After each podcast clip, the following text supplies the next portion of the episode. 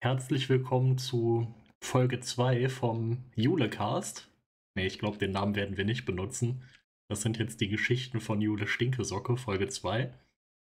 Und bei mir ist wieder die bezaubernde Philippa. Ja, hallo. Ja, unsere erste Folge, die ja recht spontan war und dann auch recht lang wurde, die ist ja ganz gut angekommen bei den Hörenden, was uns sehr freut. Deshalb wollen wir uns erstmal die ganzen Kommentare anschauen.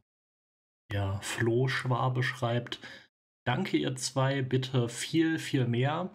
Hammer zum Einpennen, aber nicht wegen Langeweile, sondern weil nicht zwischendurch gebrüllt oder ähnliches passiert. Mit aber dabei habe ich doch gebrüllt. Mit freundlichen Grüßen aus Schwaben, Florian. Ja, du hast schon gebrüllt, aber ich habe es ja alles schön runtergeregelt. Wie bitte? Cola Clown schreibt, diese Erlebnisberichte von ihr klingen genauso realistisch wie Rainers Wix-Geschichten. Ja, das, das war halt auch unsere Assoziation und auch äh, der Anlass, weshalb wir dachten, das könnte man doch mal kommentieren und vorlesen. Der Nobby Snobs, oh, ein, ein Scheibenwelt-Fan, wie es aussieht, der hat sich gefreut, weil er auch auf Twitter das gleiche Thema gesehen hat. Schön, dass es dir so gefällt. Ja, dann äh, der King Drosselbart fragt sich, äh, ob man im Rollstuhl wongeln kann. Und ich würde sagen, wongeln ist einfach eine Herzenssache. Das kannst du auf jede Art. Wongeln ist eher so ein Mindset. Der Florian Albrecht, der hat irgendwie sehr, sehr viel kommentiert. Es gab ein Missverständnis, also eine Adoption wird ja hier in diesen ganzen Geschichten nicht behauptet, sondern es geht eigentlich immer nur um eine Pflegeelternschaft. Ähm, wir werden uns in dieser Folge noch äh, deutlich mehr mit, mit Helena beschäftigen. Es gibt ganz, ganz viele Merkwürdigkeiten in, in dieser Geschichte. Also gerade auch, wie das Jugendamt agiert, ähm, wie auch äh, Jule und, und Marie agieren können und trotzdem noch weiter als Pflegeeltern in, in Frage kommen. Also es wird, es wird wild. Ich äh, kündige schon mal an. ja, dann hat Florian Albrecht sich auch gefragt, wieso nimmt man dann überhaupt ein Foto im Profil, wenn man schon erklärt, man hätte einen Stalker dann hat doch sicherlich jeder Verständnis, wenn man keine privaten Bilder hochlädt, weil Google Bildersuche. Ja, also da gibt es tatsächlich eine Erklärung für. Die haben wir zufällig gefunden, weil die gute Jule ähm, bei einem ASK-FM-Klon einen Account hat. Wie hieß diese Seite nochmal? Ähm, irgendwas mit, mit Katze, irgendwas mit Cat. Copycat? Curious Cat, genau. Neugierige Katze. Curious Cat. Da kann man ihr, konnte man ihr Fragen stellen, also genau wie bei AskFM. Und da wurde sie auch, da wurde auch mehrmals das neue Profilbild gelobt und kommentiert und da hat Jule dann gesagt, ja, ich habe jetzt das Bild genommen, weil das ja ohnehin schon bekannt ist und im Internet herumschwirrt. Angeblich wurde sie täglich mehrfach äh, nach einem Bild gefragt und wie siehst du denn aus? Und diese Fragen äh, gingen ihr dann so auf den Geist, dass äh, sie irgendwann ein Foto genommen hat. Vermeintlich ja dann eben von sich selbst. Hätte sie doch einfach ein Igel- oder Katzenbild nehmen können. Genau. Also zweitens, also schreibt es seine Pflegetochter. Das ist halt die, die Frage. Also ich, ich habe dieses Gerücht gehört, dass er wohl eine Pflegetochter haben soll. Ähm, aber absolut keine, keine Hinweise auf sie. Also es gibt ja doch noch Teile von seinen Profilen, die im Netz rumschwirren. Da wird eine, eine Pflegetochter nicht erwähnt. Dafür ist er aber seit mindestens 2006 in irgendwelchen Zeitungsartikeln unterwegs, wo er dann so der Rollstuhlfahrer ist, der unbequeme Dinge anspricht und, und sagt, hier geht die Rolltreppe nicht oder ähm, hier ist, ist der Aufzug kaputt und in diesen Zug komme ich nicht und da hat die Bahn gesagt, nee, dich nehmen wir nicht mit. Ähm, Florian hat noch ein paar andere Sachen kommentiert und zwar bezogen auf die drei Geschichten, die wir oder auf die ersten drei Geschichten, die er sich angehört hat. Ja, sie beschreibt die Verletzung wie ein Laie und drückt sich nicht aus wie eine Ärztin. Also sie ist in der Situation, in der Geschichte ja angeblich noch eine Medizinstudentin, aber ja, die Verletzungen werden schon seltsam beschrieben. Dann das, was äh, passiert. Erst das Wo, dann das Was. Also ähm, ah, okay. es kam mir auch merkwürdig vor, wie der Typ in der Hotline reagiert hat. Ähm, auch, dass der, dass der erstmal irgendwelche Diagnosen stellt.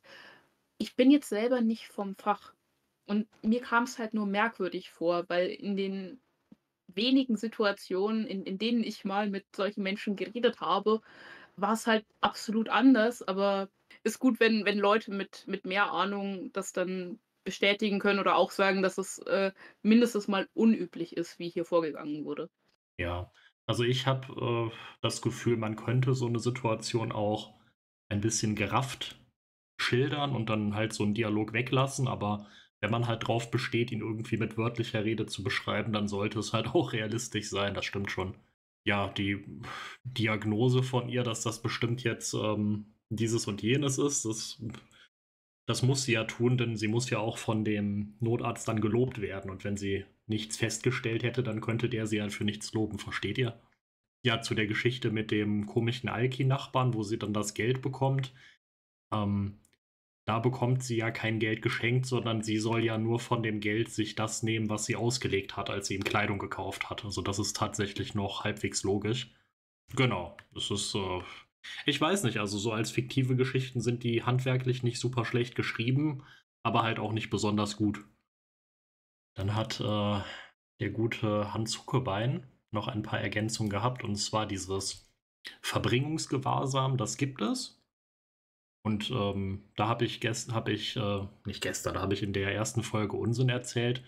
Das äh, wird wohl auch angewendet und bedeutet halt wirklich, dass ein Störer ähm, einfach mit dem Polizeiauto woanders hingebracht wird, weil man dann hofft, dass die Person wegbleibt.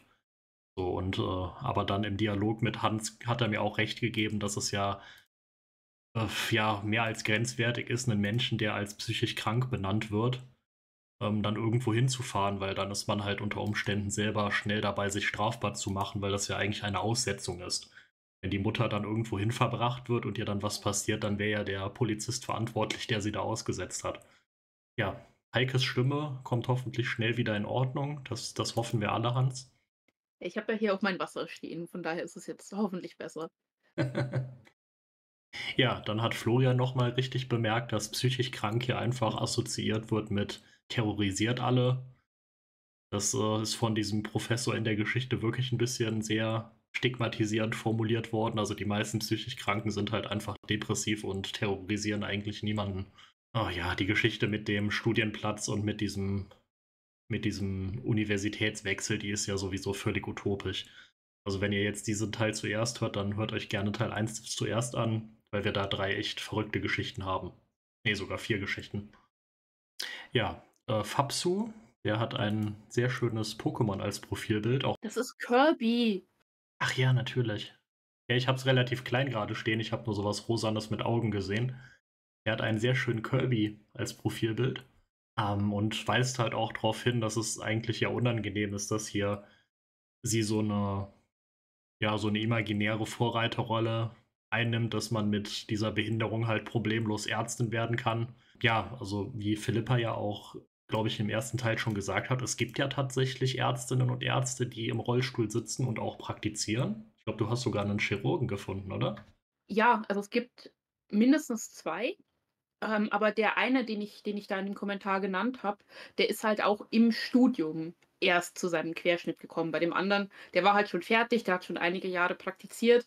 Mhm. Ähm, das ist natürlich ähm, auch eine Leistung, aber ich glaube, so, wenn, wenn du halt vielleicht noch nicht mal Abitur hast und äh, aber schon deinen Querschnitt oder irgendeine andere Behinderung, ähm, ist es, glaube ich, eher ja, relatable, wenn, wenn da jemand ist, der auch schon behindert studiert hat, sozusagen. Ja, Internetzentrale Mittelfranken fragt sich, in welchem Blog hat Jule Golden geleuchtet. Wir haben den Blog-Eintrag noch nicht gefunden, aber es ist alles möglich. Und noch ein recht neuer Kommentar zum Zeitpunkt dieser Aufnahme von Dorothea. Ich lese einfach mal kurz vor. Ich, selbst Rollstuhlfahrerin, echt, gibt sogar Twitterer, die mich jahrelang kennen, fand immer, dass ihr Auftritt kratzt. Konnte nie den Finger drauflegen, aber irgendwas stimmte nicht. Ich find's immer eklig, wenn sich normale Behindertenidentitäten anmaßen. Nicht wegen irgendwelchem Identitätsquatsch, sondern weil so falsche Bilder zumindest im Subtext mittransportiert werden. Hier zum Beispiel guckt alle hin, ich bin ein versehrtes Opfer, aber ich bin stark. Es wundert mich nicht im mindesten, dass das wohl von einem professionellen Behindertenkümmerer kommt. Viele von ihnen bauen ihren Selbstwert über die, über die da auf, offenbar bis zur Überidentifikation. Hm, ich würde sagen, bei Markus geht's aber noch mal viel weiter als Überidentifikation, weil er hat ja diese diese falsche Internet-Persona einer Rollifahrerin, die Ärztin wird, äh, ja, irgendwie weit über 10 Jahre hinweg in diesem Blog gepflegt. Hat sogar Interviews gemacht mit Zeitungen, hat diese Preise entgegengenommen, dann Ausreden erfunden, weshalb Jule leider nicht kommen kann. Ähm, das, ja, hat halt schon äh, eigentlich sehr pathologische Züge.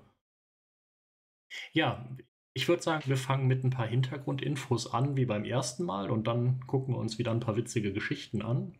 Wie ja schon im ersten Teil verlinken wir hier auch die Archive-Org-Links, damit ihr selber mal durch den Blog stöbern könnt.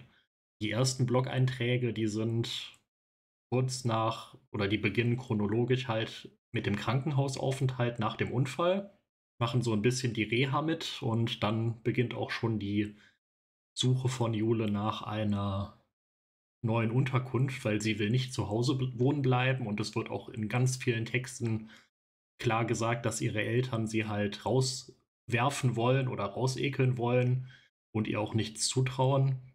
Im Kontext mit diesem Führerschein gibt es ganz komische Bemerkungen. Da freuen die Eltern sich nicht darüber, dass sie den Führerschein geschafft hat, sondern sagen irgendwie. Ähm, dass sie die Bürgerlichkeit verlässt? Ja, genau, dass, dass sie irgendwie ja, irgendwie sich für was Besseres hält. So klingt es zumindest für mich. Und das macht halt in Bezug auf Bürgerlichkeit überhaupt keinen Sinn, weil so besonders ist ein Führerschein ja jetzt auch nicht. Also sie hat ja jetzt nicht irgendwie ja. die Ambition, einen Privatjet zu haben und mit dem herumzufliegen. Und jetzt ist, ähm, ja, sind die Bürgerlichen auch nicht, nicht untere äh, Mittelschicht oder Unterschicht oder sowas. Also wenn, wenn da wenigstens so ein Wort wie, wie Proletariat gefallen wäre, aber oder Wobei der typische Arbeiter ja eigentlich auch Autofahrer ist, oder? Äh, natürlich. Ich ich verstehe es auch nicht. Also, Ja. muss halt einfach nur nur zeigen, wie sehr man, äh, die die arme, arme Jule hasst und und gegen wie viele Widerstände sie von eigentlich ihr ganzes Leben lang ankämpfen muss. Mhm. Zu dem Führerschein, da hatten wir ja im ersten Teil schon drüber geredet, den macht sie ja aus irgendeinem Grund schon mit 16 und im ersten Teil habe ich das noch für Unsinn gehalten, aber ich habe mich erkundigt. Ähm, das ist theoretisch tatsächlich möglich und zwar nach Paragraph 74 der Fahrerlaubnisverordnung FEV. Da gibt es halt wirklich die Möglichkeit, dass unter bestimmten Bedingungen Ausnahmen für die Erteilung einer Zulassung gemacht werden können. Und eine Möglichkeit ist zum Beispiel tatsächlich, dass man ein Jahr vor Erreichen des Mindestalters schon den Führerschein machen kann, wenn zum Beispiel die Verkehrsverbindung zwischen Schule und Wohnort oder Arbeitsort und also Ausbildungsort und Wohnort sehr schlecht ist. Ähm, der ist aber trotzdem erst ab 17 dann. Also du kannst ihn dann halt mit 16 machen, du kannst die Prüfung mit, mit 16 bestehen, ähm, aber damit fahren darfst du erst mit 17. Und mit dieser Ausnahmegenehmigung ähm, darfst du ganz normal begleitetes Fahren mit 17 machen und äh, genau definierte Strecken äh, unbegleitet. Also das ist dann eben zum Beispiel dieser Schulweg. Das, das ist kein Problem, das ist auf dem Land auch relativ üblich, aber halt mhm. eben nicht mit 16. Und ähm, es gibt einen, also wenn wir da jetzt einen, einen Zeitsprung machen, ähm, einen relativ neuen Blogbeitrag, ähm, der müsste irgendwie Oktober 22 geschrieben worden sein, wo sie sagt, dass es ja auch Helena äh, gut geht. Die wird jetzt bald 17 und mit 17 mhm. wird sie dann wie Jule selbst ähm, auch unbegleitet in die, in die Schule fahren dürfen mit dem Auto. Ähm, genau. Ich wollte eigentlich auch nur korrigieren, dass ich gesagt habe, dass das irgendwie gar nicht geht. Ähm, und ja, ich weiß nicht, was Markus sich beim Schreiben dieser Texte als Jule gedacht hat, weil es gibt auch einen Text, in dem Jule dann ähm, zum Einkaufen fährt und dann natürlich prompt auf dem Behindertenparkplatz zugeparkt wird. Dann wird die Polizei gerufen und ähm, die kontrolliert dann auch Jules Papiere. Und da wird das explizit alles geschildert mit, ah ja, sehr gut, Sie haben auch diese Ausnahmegenehmigung dabei und jetzt wollen wir noch Ihr Fahrtenbuch sehen. Ah, sehr gut, das haben Sie ja auch, sehr, sehr gut. Ich, ich weiß nicht, was er sich dabei gedacht hat. Vielleicht wollte er unbedingt, dass Jule Auto fahren kann, obwohl es von der Biografie her noch nicht gegangen wäre. Oder vielleicht gibt es auch noch irgendeine Möglichkeit, dass man das tatsächlich mit 16 darf. Ich habe keine Ahnung. Ja, und, und wenn überhaupt, dann gibt es für Menschen mit Behinderung größere Hürden. Man muss, wenn man äh, so eine schwere Verletzung hat, dann muss man ein Gutachten beibringen, dass man halt unter den und den Umständen halt in der Lage ist, ein Auto zu führen. Und dann muss dieses Auto auch umgebaut werden. Und das ist tatsächlich auch ein großes Thema in, den, in dem Blog. Da gibt es mehrere Blogpostings, die sich halt mit dem Anschaffen von einem Auto und mit den Preisen beschäftigen. Also der Aufwand ist auf keinen Fall kleiner, sondern halt, wie du gerade gesagt hast, größer. Das mit 16 macht dadurch noch weniger Sinn. Und dass sie die, die praktische Führerscheinprüfung mal so nebenbei besteht, während sie eigentlich noch im Krankenhaus ist, ist natürlich ein gigantischer Widerspruch. Ja, und wenn man jetzt noch bedenkt, dass Jule schon relativ schlecht im Rollstuhl fahren ist, wie schnell wird sie dann ihre Führerscheinprüfung bestehen? Okay, das glaube ich ist jetzt genug Rückgriff auf die alte Folge. Ähm, wir wollten heute besonders viel über Helena reden, ne? Ja, genau. Die, die gute Pflegetochter aus Denken, Helena. Wann kommt dann die Pflegetochter Helena das erste Mal vor? Ähm, das erste Mal in einem nach ihr benannten Blogpost am 2. August 2018. Den werden wir auch noch lesen. Da wird dann erstmal ein Rückgriff gemacht, dass man sie ja schon vor einem Jahr äh, kennengelernt hätte bei einem gemeinsamen Urlaub am Badesee. Ähm, wie das zeitlich passt, ist ein bisschen schwierig, weil lustigerweise kam Jule Stinkesocke im August 2017 nach einer fast zweijährigen Blogpause wieder zurück und hat dann in einem relativ wirren Artikel davon erzählt, ähm, dass sie irgendwie von, von fünf Männern jetzt gestalkt wird, die unbedingt ihre Identität feststellen wollen, die sich unbedingt mit ihr treffen wollen, die auch nicht davor zurückschrecken, irgendwelche ganz ähm, abstrusen Dinge dann einzufädeln, wie ähm, man, man strebt dann einen äh, Gerichtsprozess gegen sie an und dann muss sie ja dann dort auch erscheinen und aussagen und, und lauter so ein Quatsch. Oh nein. Also nur, damit man endlich mit, mit Jule Stinkesocke äh, Zeit verbringen darf. Gut. Äh, und dann kommt sie eben im August 2017 wieder. Sie wohnt nicht mehr mit Marie zusammen. Sie ist immer noch äh, an diesem neuen Studienort, ist jetzt irgendwie im praktischen Jahr. Alle haben sich irgendwie so ein bisschen zerstritten, auseinandergelebt, irgendwie sowas. Und ein Jahr später erzählt sie uns dann, dass sie vor einem Jahr mit Marie im Urlaub äh, am Badesee war. Ähm, gut, mhm. mag man mag man jetzt von halten, was man will. Jedenfalls 2018 erzählt sie dann, dass sie dieses Mädchen wieder trifft. Ähm, 2017 ist sie ihr schon aufgefallen. Da sind sie dann irgendwie gemeinsam schwimmen gegangen, weil Helena konnte nicht schwimmen. Die hat dann auch, äh, obwohl sie ja diese beiden erwachsenen Frauen gar nicht kannte, sofort eine, eine emotionale Beziehung zu denen aufgebaut. Ein klassisches Anzeichen für eine, für eine sehr, sehr gute Bindung. Ja, ja, das ist ein ganz sicher gebundenes Kind. Weil, also Helena hat natürlich auch diverse Behinderungen und dann hat sie diese beiden Frauen im Rollstuhl gesehen und das ist ja dann auch so eine Connection. Also es ist ja auch klar, Behinderte kennen sich ja auch alle untereinander.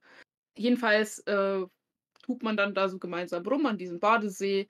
Äh, man merkt ganz schnell, dieses Kind hat ein wahnsinnig schlechtes Verhältnis zu seinen Pflegeeltern und auch zu den beiden äh, leiblichen Kindern dieser beiden Pflegeeltern, die natürlich beide jünger sind, weil wer holt sich denn bitte ein Pflegekind ins Haus, wenn er schon eigene Blagen hat? Und dann wird natürlich an diesem Pflegekind ein Exempel statuiert. Und ähm, ja, dann stehen ja. die leiblichen Kinder nämlich auch besser da, wenn sie merken, dass sie besser behandelt werden. Das ist doch äh, super. Genau, genau. Das, das ist auch das, was dann äh, 2018 passiert. Da wird es dann nämlich noch extremer. Ähm, da fangen dann die beiden Pflegegeschwister auch an, das äh, arme, behinderte Pflegekind zu mobben.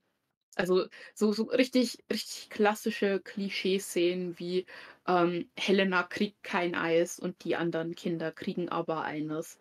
Und die, die beiden Normalo-Kinder, die können dann natürlich auch schwimmen, aber das äh, behinderte Kinder hat sich nie jemand die Mühe gemacht. Und äh, Jule kommt dann natürlich sofort auf die Idee, ach, wenn ich doch jetzt ähm, hier schon so eine tolle Beziehung aufgebaut habe zu diesem Kind, ähm, weil also 2018, also ein Jahr nachdem äh, die sich das erste und einzige Mal gesehen haben, kommt dann dieses, dieses behinderte Kind sofort auf, auf Jule und Freundin zugestürmt und, und setzt sich, glaube ich, auch sofort auf sie drauf und es es wird sich umarmt und gekuschelt und das ist ja so ein tolles Verhältnis. Deswegen denkt sich Jule, ähm: „Ach, wäre doch schön, wenn die mal 'n Wochenende bei uns zu Besuch kommt.“ Aus diesem Wochenende wird dann, äh, eine eine sehr viel längere Zeit und am Ende lebt dieses Kind dann auch fest bei bei Jule und Marie, allerdings nicht ohne, dass das Jugendamt noch mal diverse Male eingreift und immer nur Steine in den Weg legt. Ja, jede Gesch gute Geschichte braucht ja auch 'nen Antagonisten. Ja, aber in in diesen Geschichten gibt's irgendwie nur Antagonisten. Also, es gibt ja Umso zum einen größer sind die Helden. es gibt ja zum einen mal die tollen, äh, Pflegeeltern, die zwar irgendwie dieses Pflegekind aufgenommen haben, Für aber das es Geld, für das. Geld. Ja, genau. Und, ähm, also, es da hört es ja noch nicht mal auf. Also, die die eigene Mutter von Helena ist ja schon mal 'ne 'ne Antagonistin, einfach dadurch, dass sie dieses Kind verklappt hat. Also, wie wie Giftmüll hat sie hat sie dieses behinderte Kind verklappt, ähm, weil sie's einfach nicht nicht ertragen konnte wohl, da, äh, mit mit so was mit so was, äh, belastet zu sein. Die Mhm. wollte doch nur ein normales Kind.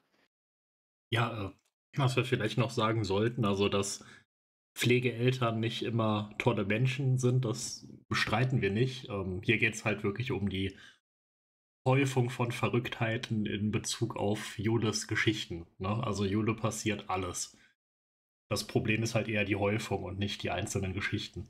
Vielleicht noch mal konkret zu dem, was Helena hat. Ähm, Helena hat eine sehr merkwürdige Form der Zerebralparese. Also, sie kann ganz toll laufen irgendwie in manchen Szenen und dann kann sie irgendwie Leuten um den Hals fallen und und auf sie zustürmen und, ähm, alles alles super toll. Und dann kann sie auf einmal irgendwie an an anderen Tagen gar nichts mehr. Dann, ähm also, selbstverständlich, die Pflegefamilie hat ja gar nichts auf die Kette bekommen und Jule in einem heldenhaften Kampf besorgt diesem Kind dann Orthesen, ja, Stützen für für die Unterschenkel und sie läuft damit auch besser, aber plötzlich, ja, kann Helena dann nicht mehr und auch gar nicht mal so weit laufen und dann muss Jule sie natürlich auf den Schoß nehmen und irgendwie hat sie durch äh, durch diese Zerebralparese auch nicht so wirklich Blasenkontrolle. Also, das das ist ja eh 'n Thema, das sich durch den Blog zieht. Also, Aber das ist ähm, kein das Fetisch, okay? Das ist kein Ne, Fetisch. Also, da da sind sie irgendwie dann im Weihnachtsgottesdienst und Helena pinkelt sich einfach mal ein, aber das ist überhaupt kein Problem und die die kompetente Jule nimmt sie dann sofort auf den Schoß.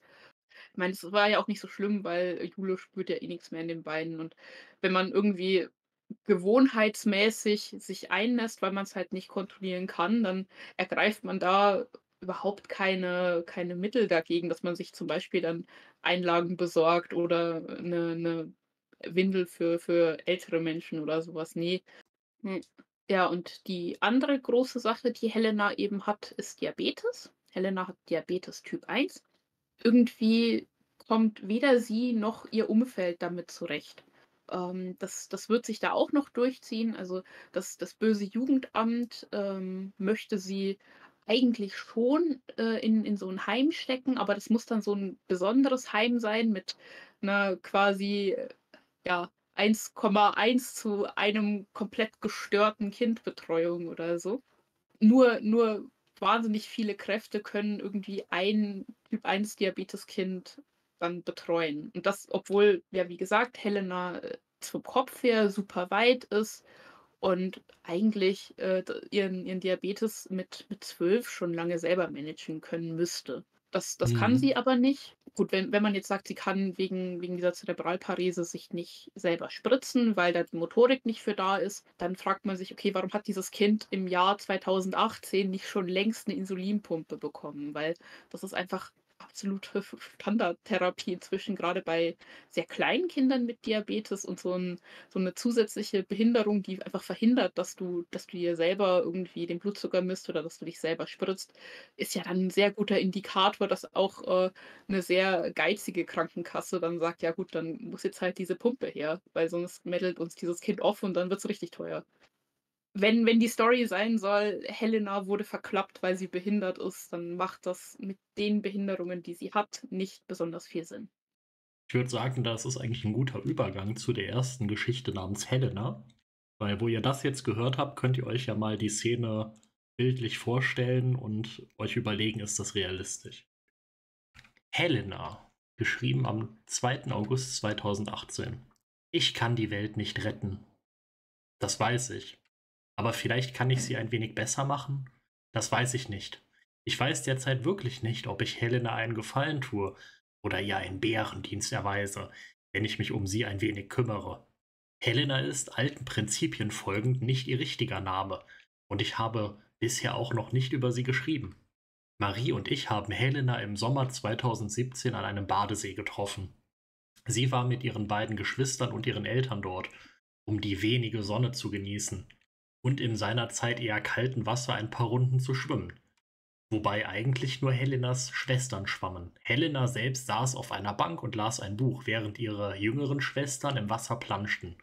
Erst als Marie und ich mit unseren Rollstühlen auf einen Steg fuhren und an dessen Ende ins Wasser kletterten, wurde sie auf uns aufmerksam.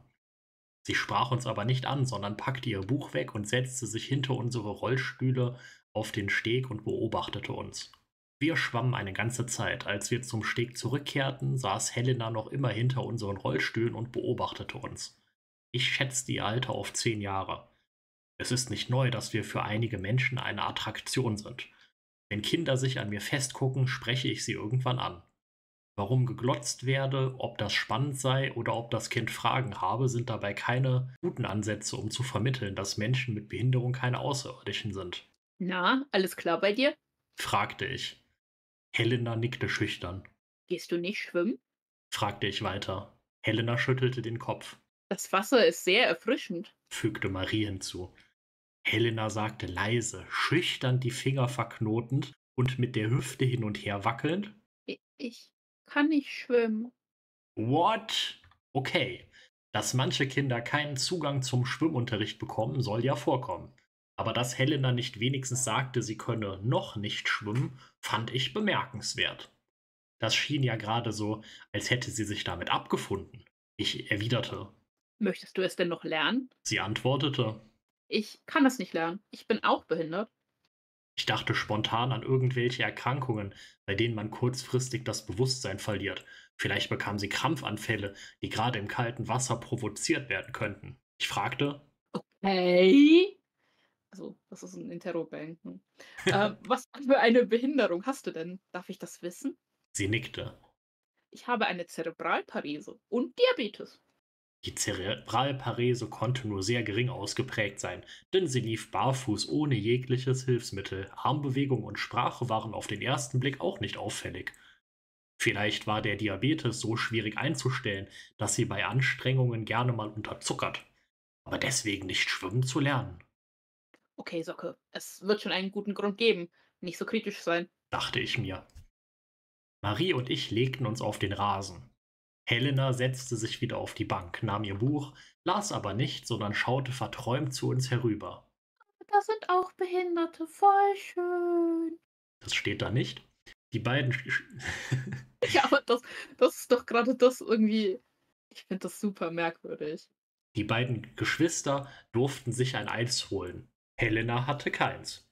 Ich habe nicht mitbekommen, ob sie keins wollte oder ob die Eltern es nicht auf die Reihe bekamen, wie man das mit Diabetes löst. Die Eltern und die beiden jüngeren Geschwister alberten auf einer Decke herum. Helena saß still auf der Bank und beobachtete uns. Eine Stunde später wollten wir noch einmal ins Wasser.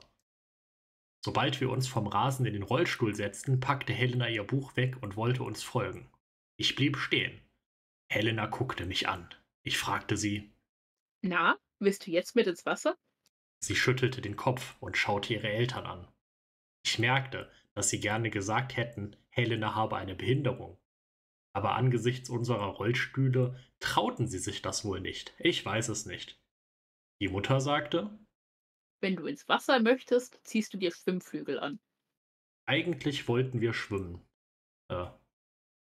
Okay, der Satz macht keinen Sinn. Ich schaute Marie an. Marie nickte. Ich sagte zu Helena, na komm, wir planschen eine Runde. Weil also, ähm, Jule ist ja so eine Art Leistungsschwimmerin, Marie vielleicht auch, keine Ahnung. Ach so, Und das deswegen bezieht, wollen die, ja, wollen die da so richtig äh, Kilometer machen und jetzt müssen sie halt mit dem mit dem behinderten Kind hier irgendwie im im flachen Wasser bleiben. Ja, ich habe, äh, Schwimmen jetzt einfach nur auf das Im-Wasser-Sein bezogen, nicht auf das Sport. Ich finde es auch gut, dass alle äh, Behinderungen irgendwie gleich sind, ne? Also, wenn jemand im Rollstuhl sitzt, dann muss die Person natürlich wissen, wie es ist, 'n Diabetes zu haben und die die können sich dann auch in in Menschen mit Down-Syndrom richtig gut reinfühlen, weil es ist ja alles irgendwie gleich, oder nicht? Ja gut, ich meine, die Jule ist ja eine angehende oder jetzt schon fertige Ärztin, von daher kann die alles. Ja, ne, Jule kann alles, aber auch die Eltern. Also, die Eltern von diesem behinderten Pflegekind, die ja, äh, sich laut Jule dann wohl nicht trauen, weil, ähm, sie als als Fellow Behindis ja viel besser wissen, wie man mit diesem behinderten Kind umgeht und was man dem Mhm. zutrauen kann. Ja, es ist auch 'n bisschen widersinnig, dass man Schwimmflügel dabei hat, die die kleineren Kinder offensichtlich nicht brauchen, aber, ähm, sie halt irgendwie nicht schwimmen kann. Ja, das sind halt einfach unglaublich schlechte Menschen, diese Pflegeeltern, das wird hier schon klar.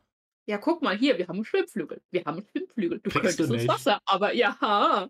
Du bist ja behindert. Ja, kannst du die überhaupt aufpusten? Ich kann das, du Hm. vielleicht nicht, ne? Im Wasser taute sie völlig auf. Sie konnte nicht wirklich sie konnte wirklich nicht schwimmen. Und ich wollte auch nicht die Schwimmflügel entfernen, was aber sicherlich kein Problem gewesen wäre. Fast jeder Mensch kann auf dem Rücken liegend im Wasser treiben, vor allem mit einer helfenden Hand unter dem Rücken. Sie versuchte etliche Schwimmbewegungen. Und eigentlich sah das alles auch ganz gut aus. Ich war mir sicher, sie könnte das Schwimmen erlernen, wenn man ihr nur das nur zutrauen würde. Sie tobte mit uns im Wasser, hatte sehr schnell überhaupt keine Berührungsängste mehr, holte erst einen Tennisball ins Wasser, den wir uns gegenseitig zuwarfen, später versuchte sie uns unterzutauchen und klammerte sich immer wieder an uns.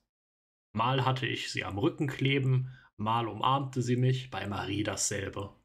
Das ist halt auch super, ne? Da ist irgendwie so 'n Kind, da sind 2 wildfremde Erwachsene und dieses Kind klebt an denen dran, ist super körperlich mit denen. Ähm, Und dieses Kind ja. hat offensichtlich auch überhaupt keine Bedenken, dass diese 2 querschnittsgelähmten Frauen vielleicht einfach untergehen, wenn man sich an sie klammert.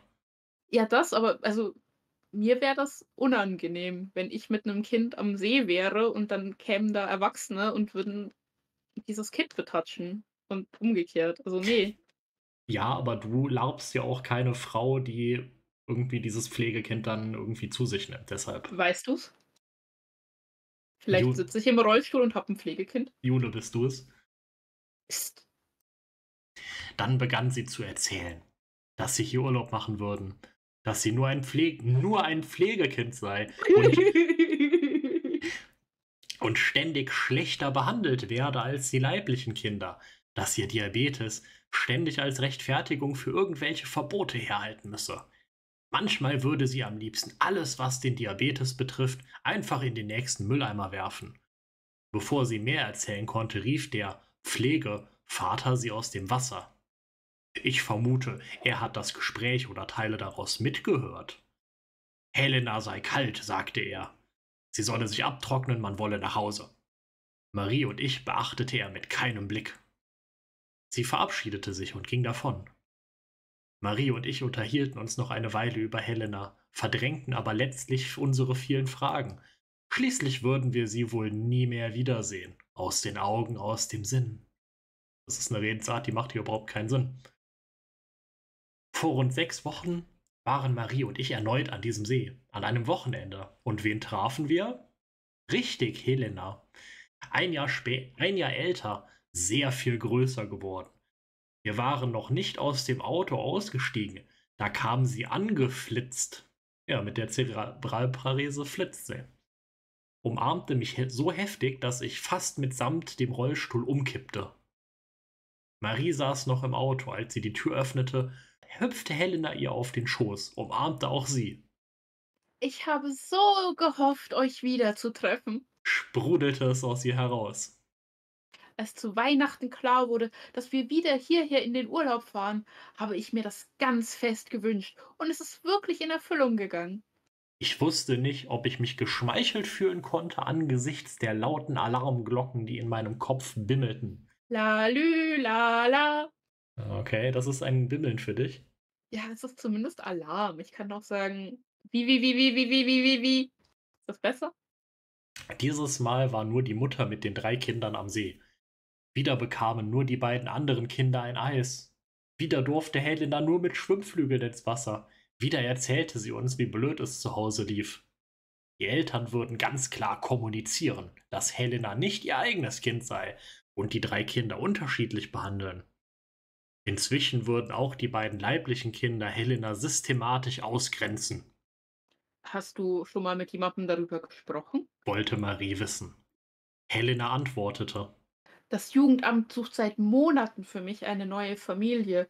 Frau sowieso, das ist die Frau, die für mich zuständig ist, sagt aber, dass es ganz schwierig ist, eine neue Familie zu bekommen, weil ich schon zwölf bin und das, ist ein, und das ein schwieriges Alter ist. Für eine Jugend-WG bin ich noch zu jung. Ich könnte in eine Betreuungseinrichtung, aber da möchte ich auf keinen Fall hin. Lieber halte ich meine Pflegeeltern aus. Die wissen natürlich auch, dass ich weg will und deshalb kümmern sie sich auch nur noch um das Nötigste. Ich finde es schön, dass jetzt plötzlich alles so in leichter Sprache geschrieben ist, dass man Wörter so mit Bindestrichen trennt. Die Betreuungseinrichtung, die Jugend, WG, die Pflege, Eltern. Ja, und, und auch, dass, dass dieses Kind wirklich eine perfekte Zusammenfassung ihrer Situation gibt und ähm, dass man mit zwölf natürlich auch keine neue Pflegefamilie mehr bekommt, weil da ist man ja auch gar kein süßer kleiner Welpe mehr, sondern schon ein erwachsener Hund und vielleicht auch nicht so richtig erzogen. Vielleicht kann man ja noch nicht mal Sitz machen. Achso, es geht gar nicht um Tier, egal. Da, da habe ich mich wohl etwas verloren. Äh, hast du niemanden, den du mal besuchen kannst, sodass du mal ein Wochenende da rauskommst und etwas anderes siehst? Helena schüttelte den Kopf. Das dürfte ich auch gar nicht. Meine Pflegeeltern wollen das nicht. Guck mal, das ist jetzt kein Bindestrich. Am Ende des Tages gab Marie ihre Handynummer an Helena, damit sie wen anrufen könne, wenn es ihr schlecht ging. Da Helena kein Handy dabei hatte, schrieb Marie ihr die Nummer auf ein Stück Papier. Ich sprach inzwischen mit der Pflegemutter, fragte sie, ob es möglich wäre, dass Helena schwimmen lernt. So sehr wie sie im Wasser aufblühte. Keine Chance, das Kind sei behindert und eigentlich wolle man auch nicht mit mir nicht reden. Okay. Vor inzwischen drei Wochen ist es mir gelungen, die zuständige Mitarbeiter des Jugendamtes telefonisch zu erreichen. Sehr lange habe ich mit Marie und auch mit Maries Eltern darüber gesprochen, ob wir diesen Kontakt suchen sollten. Maries Eltern fanden, wir sollten das unbedingt tun. Die Mitarbeiterin war gleich sehr freundlich und meine Befürchtung, sie würde mich gleich mit ihrer Schweigepflicht konfrontieren, war unbegründet. Sie erzählte zwar nichts über Helena, aber ich schilderte ihr meinen Eindruck und bat an, dass Helena gerne für ein Wochenende oder auch mal für eine Woche zu uns kommen könnte, um mal aus der Situation herauszukommen. Je nach Erfolg vielleicht auch mehrmals, vielleicht auch regelmäßig einmal pro Monat. Wären Sie denn grundsätzlich bereit, wöchentlich mit Helena Gassi zu gehen? Also nee, Helena als Pflegekind aufzunehmen. Soll das eine Art Probewohnen werden? Marie und ich führen keine Beziehung, sind beide voll berufstätig. Für ein dauerhaftes Pflegeverhältnis sind wir eher nicht die richtige Wahl. Aber vielleicht für einen monatlichen Lichtblick, etwas Positives, mal rauskommen. Ich zweifelte einen Moment, ob die Dame sich überhaupt mit solchen Dingen beschäftigen wollte und konnte, aber sie war sofort sehr angetan. Meine Befürchtung, die Pflegeeltern könnten dem nicht zustimmen, zerstreute sie. Das Sorgerecht liegt nicht bei den Pflegeeltern. Das ist ja auch die Definition von Pflegeeltern. Wenn die das Sorgerecht hätten, wären sie keine Pflegefamilie. In der letzten Woche rief mich die Mitarbeiterin zurück. Man habe mit, Helene, mit Helena gesprochen und sie würde sehr gerne und am liebsten sofort für ein Wochenende zu uns kommen. In den Schulferien sei das auch kein Problem. Wir müssten jedoch zustimmen, dass sich das örtliche Jugendamt zunächst ein Bild von unseren Lebensverhältnissen macht, also einen Hausbesuch veranstaltet. Und es müsste sichergestellt sein, dass Helena ihre Medizin bekomme. Das sei etwas kompliziert. Ich sagte, Wenn Sie nur den Diabetes meinen, das bekommen wir wohl zusammen hin. Ich erwähnte, welchen Beruf ich ausübe. Uh. Der Hausbesuch war heute Morgen. Helena darf am Wochenende zu uns. Man habe keine Bedenken und begrüße unsere Idee ausdrücklich. Nur ich weiß derzeit, wie gesagt, wirklich nicht, ob ich Helena einen Gefallen tue oder ihr einen Bärendienst erweise, wenn ich mich ein wenig um sie kümmere. Aber wer nicht wagt, der nicht gewinnt. Ich wünsche mir, dass Marie und ich ihr helfen können. Wir werden sie am Freitagabend mit dem Auto von ihrem Zuhause abholen. sind knapp über 100 Kilometer pro Strecke. Ja, das Ja. ist doch das ist doch wunderschön. Also, wir merken uns, die Pflegeeltern wollen auf gar keinen Fall, dass Helena irgendwen besuchen fährt oder dass sie Freude am Leben hat. Ähm, gleichzeitig kann man aber über das Jugendamt sich dann quasi so 'n paar Stunden mit so 'm Kind sichern und dann dann schicken die das vorbei und, ähm, ja, dann dann darf das auch mal irgendwie bei 2 wildfremden Frauen im im Rollstuhl so 'ne so 'n Wochenende wohnen. Ja. Also, f noch mal für die Zuschauer. Es ist ja generell so, dass, äh, es Pflegeelternschaften auf jeden Fall so gibt und dass man das auch leichter werden kann, als jetzt zum Beispiel ein Kind zu adoptieren. Aber die Reihenfolge ist halt schon so 'n bisschen seltsam. Also, es war ja e eben die Rede von klingelnden Alarmglocken und ich glaube, bei mir würden halt erst mal die Alarmglocken klingeln, wenn plötzlich irgendwelche Leute sich melden und mir erzählen, dass dieses Kind, was ich als Jugendamtsmitarbeiter betreue ja, ähm, dieses Kind, das ist uns irgendwie auf den Schoß gesprungen und ist dann mit uns schwimmen gegangen. Und jetzt wollen wir, dass das mal 'n Wochenende zu uns kommt. Wir wohnen 100 Kilometer entfernt. Ginge das? Die Leute in den Kommentaren unter diesem Blogpost sind aber allesamt begeistert davon. Ja, die die finden das ganz toll. Sie sagen, Jule ist ja doch eine von den Guten. Helena wird hier als so 'ne Art Projekt gesehen, wo man einfach so ein wenig zeigen kann, was man drauf hat. Ähm, das ändert sich aber im weiteren Verlauf noch so 'n bisschen. Also, ja, okay, jetzt ist es ja was ganz Lockeres und dann kommt dieses Kind halt mal vorbei und dann schenkt man dem mal sein Eis, weil man selber kann die Broteinrei äh, ausrechnen und dann entsprechend Insulin geben. Ähm, und ja, dann dann ist das ja eigentlich eigentlich ganz süß und so. Und es wird aber sehr schnell darum gehen, dass Jule und, äh, Marie dieses Kind fest bei sich, äh, behalten wollen und dann halt eben zu den zu den Pflegemüttern dieses dieses Kindes werden wollen.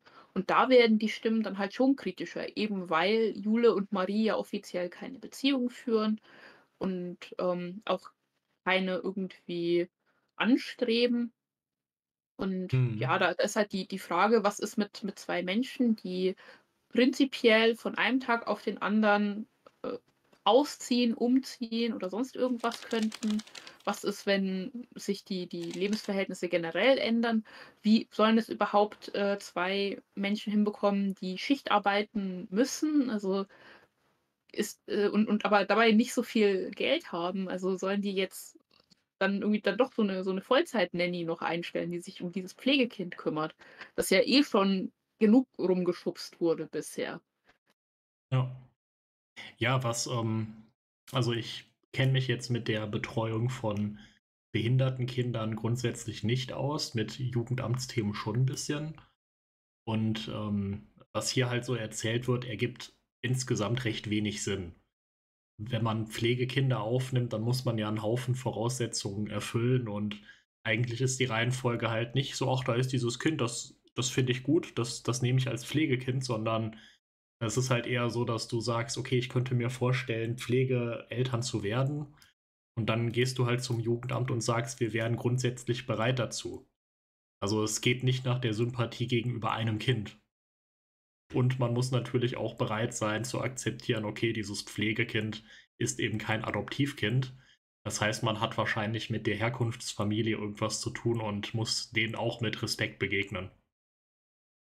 Also, ich finde es jetzt in dieser in dieser Geschichte einfach sehr krass, dass es so überhaupt keine Kontrolle gibt. Also, irgendwie die haben dieses Kind vermutlich ab Geburt, äh, als als Pflegekind bekommen Mhm. und seitdem war da irgendwie niemand da. Und jetzt haben sie halt noch diese beiden leiblichen Kinder bekommen, können die, ähm, deutlich bevorzugen, können dieses dieses Pflegekind einfach auch schlecht versorgen, dadurch, dass, ähm, halt ganz viele Dinge nicht lernt, wie zum Beispiel Schwimmen. Also, was ist denn, wenn wenn jetzt dieses Kind, das körperlich eh schon eingestrengt eingeschränkt ist, ähm, mal ins Wasser fällt? Also, das ist ja bei bei 'ner Körperbehinderung, bei der die sich halt auf auf darauf auswirkt, wie du läufst, ähm, gar nicht mal so unwahrscheinlich, dass dass die vielleicht mal fällt oder dass das halt irgendwie sie sich dann nicht so gut festhalten kann oder was auch immer. Und ja, dann dann verweigern die der einfach das das Schwimmen lernen. Ja. Und Ähm, genauso weigern die sich offensichtlich, sich damit zu beschäftigen, wie man den Diabetes vernünftig einstellt. Und jetzt kam seit, äh, 12 Jahren irgendwie regelmäßig Geld vom vom Jugendamt überwiesen, so, ähm, und und Pflegegeld und alles, aber dass da mal jemand vorbeikäme und das Kind gefragt hat, so: „Ja, hey, wie wie findest du hier so?“ Weil offensichtlich erzählt Helena ja wirklich jedem sofort ihr komplettes Leben, wenn man wenn Ja. man ihr nur so 'n bisschen Aufmerksamkeit gibt. Ja, und in der nächsten Geschichte, die wir ja haben, wird das so 'n bisschen versucht zu erklären und es ergibt aber nicht wirklich Sinn. Also, grob gesagt, schildert Helena gleich alle möglichen Misshandlungen und Vernachlässigungen und erklärt aber auch, weshalb sie dem Jugendamt nichts sagt, weil dann käme sie ja ins Heim und das wäre ja viel schlimmer. Genau, das ist Und nämlich die Geschichte Uff, die wurde 2 Tage später geschrieben, nämlich als Helena dann, äh, schon bei denen ist und natürlich sofort am 1. Tag komplett auftaut und wirklich privateste Details aus ihrem Leben und aus ihrer Gefühlswelt diesen diesen beiden Menschen da erzählt. Ja. Ähm, was du grad gesagt hast, ist natürlich auch korrekt. Also, das Jugendamt hat natürlich 'ne 'ne Fürsorgepflicht. Das heißt, es wird regelmäßig eigentlich Termine mit den Pflegeeltern gegeben haben.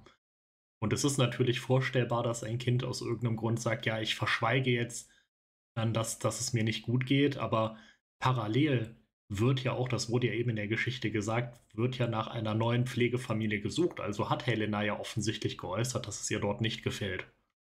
Und es wäre eigentlich logisch zu sagen: „Ja, ich werde hier auch nicht gut nicht nur nicht gut behandelt, sondern ich wurde auch geschlagen.“ Und dann für den Übergangszeitraum geht man halt in irgend 'ne in irgendein Heim, in irgendeine Wohngruppe und von da aus dann in eine neue Pflegefamilie. Und, äh, ja, auch wenn in Jule Stinkesockes Welt irgendwie Heime so das Schlimmste auf der Welt sind, das sind sie halt nicht automatisch. Also ne, wir wir leben nicht mehr im viktorianischen England, wo irgendwie die Waisenhäuser so komische Gruppenräume haben und die Waisen dann zum Klauen geschickt werden. Die 2. Geschichte, sie heißt Uff. Ist 2 Tage später geschrieben, wie du schon gesagt hast. Ich habe es befürchtet. Ich hatte es im Gefühl. Und nicht nur ich, sondern auch Marie. Helena, die seit gestern Abend bei uns ist, bekommt nicht nur kein Eis oder wird von den mit ihr im Haushalt lebenden leiblichen Kindern ihrer Pflegeeltern ausgegrenzt, sondern ich kann und muss hier davon ausgehen, dass ihre persönliche Entwicklung innerhalb dieser Pflegefamilie erheblich beeinträchtigt ist. Daraus ergibt sich ein großer Konflikt. Und das meinte ich in meinem letzten Beitrag, als ich befürchtet hatte, Helena mit meinem unserem Angebot, hin und wieder mal ein Wochenende rauszukommen, einen Bärendienst zu erweisen. Ich bin aus beruflichen Gründen zur Anzeige verpflichtet. Mit allen Konsequenzen. Hat sie mich, was ich nicht glaube, angelogen und mir gleich am ersten Abend großen Mist erzählt, gibt es wohl kaum noch eine Basis für ein kü künftiges Miteinander. Stimmt es, was sie erzählt hat, und daran habe ich keine Zweifel, wird das Jugendamt sie nicht mehr zu den Pflegeeltern zurücklassen. Behalte ich für mich, was ich weiß, gebe ich Helena in Gefahr. Mich wird mein Gewissen auffressen und ich verliere unter Garantie meine Approbation. Ja, also das ist natürlich kompletter Blödsinn, ne, worauf Helena hier anspricht. Das ist die sogenannte Garantenpflicht. Sagt dir das was? Ähm, Jule. Äh, ja, Helena, Jule, ja, genau. Sagt dir Garantenpflicht oder Garantenstellung was? Ähm, das müsste ja das sein, dass bestimmte Berufsgruppen oder also Menschen, die in diesen Berufsgruppen arbeiten, ähm, dazu verpflichtet sind, Dinge zu melden, die ihnen auffallen. Ja, genau. Und es macht halt keinen Sinn in dem Kontext, weil Helena ist ja keine Patientin. So, also du bist ja nicht als Ärztin jetzt durch deine Garantenstellung verpflichtet, in deinem Privatumfeld alles und jeden anzuzeigen, weil du Ärztin bist, sondern das bezieht sich ja auf deinen Beruf, auf deine Tätigkeit. So, und Situationen, in denen halt eine eine Lebensgefahr besteht, also eine wirklich unmittelbare Kindeswohlgefährdung, wäre halt jeder verpflichtet, was zu tun, weil man sonst unter Umständen unterlassene Hilfeleistung hat.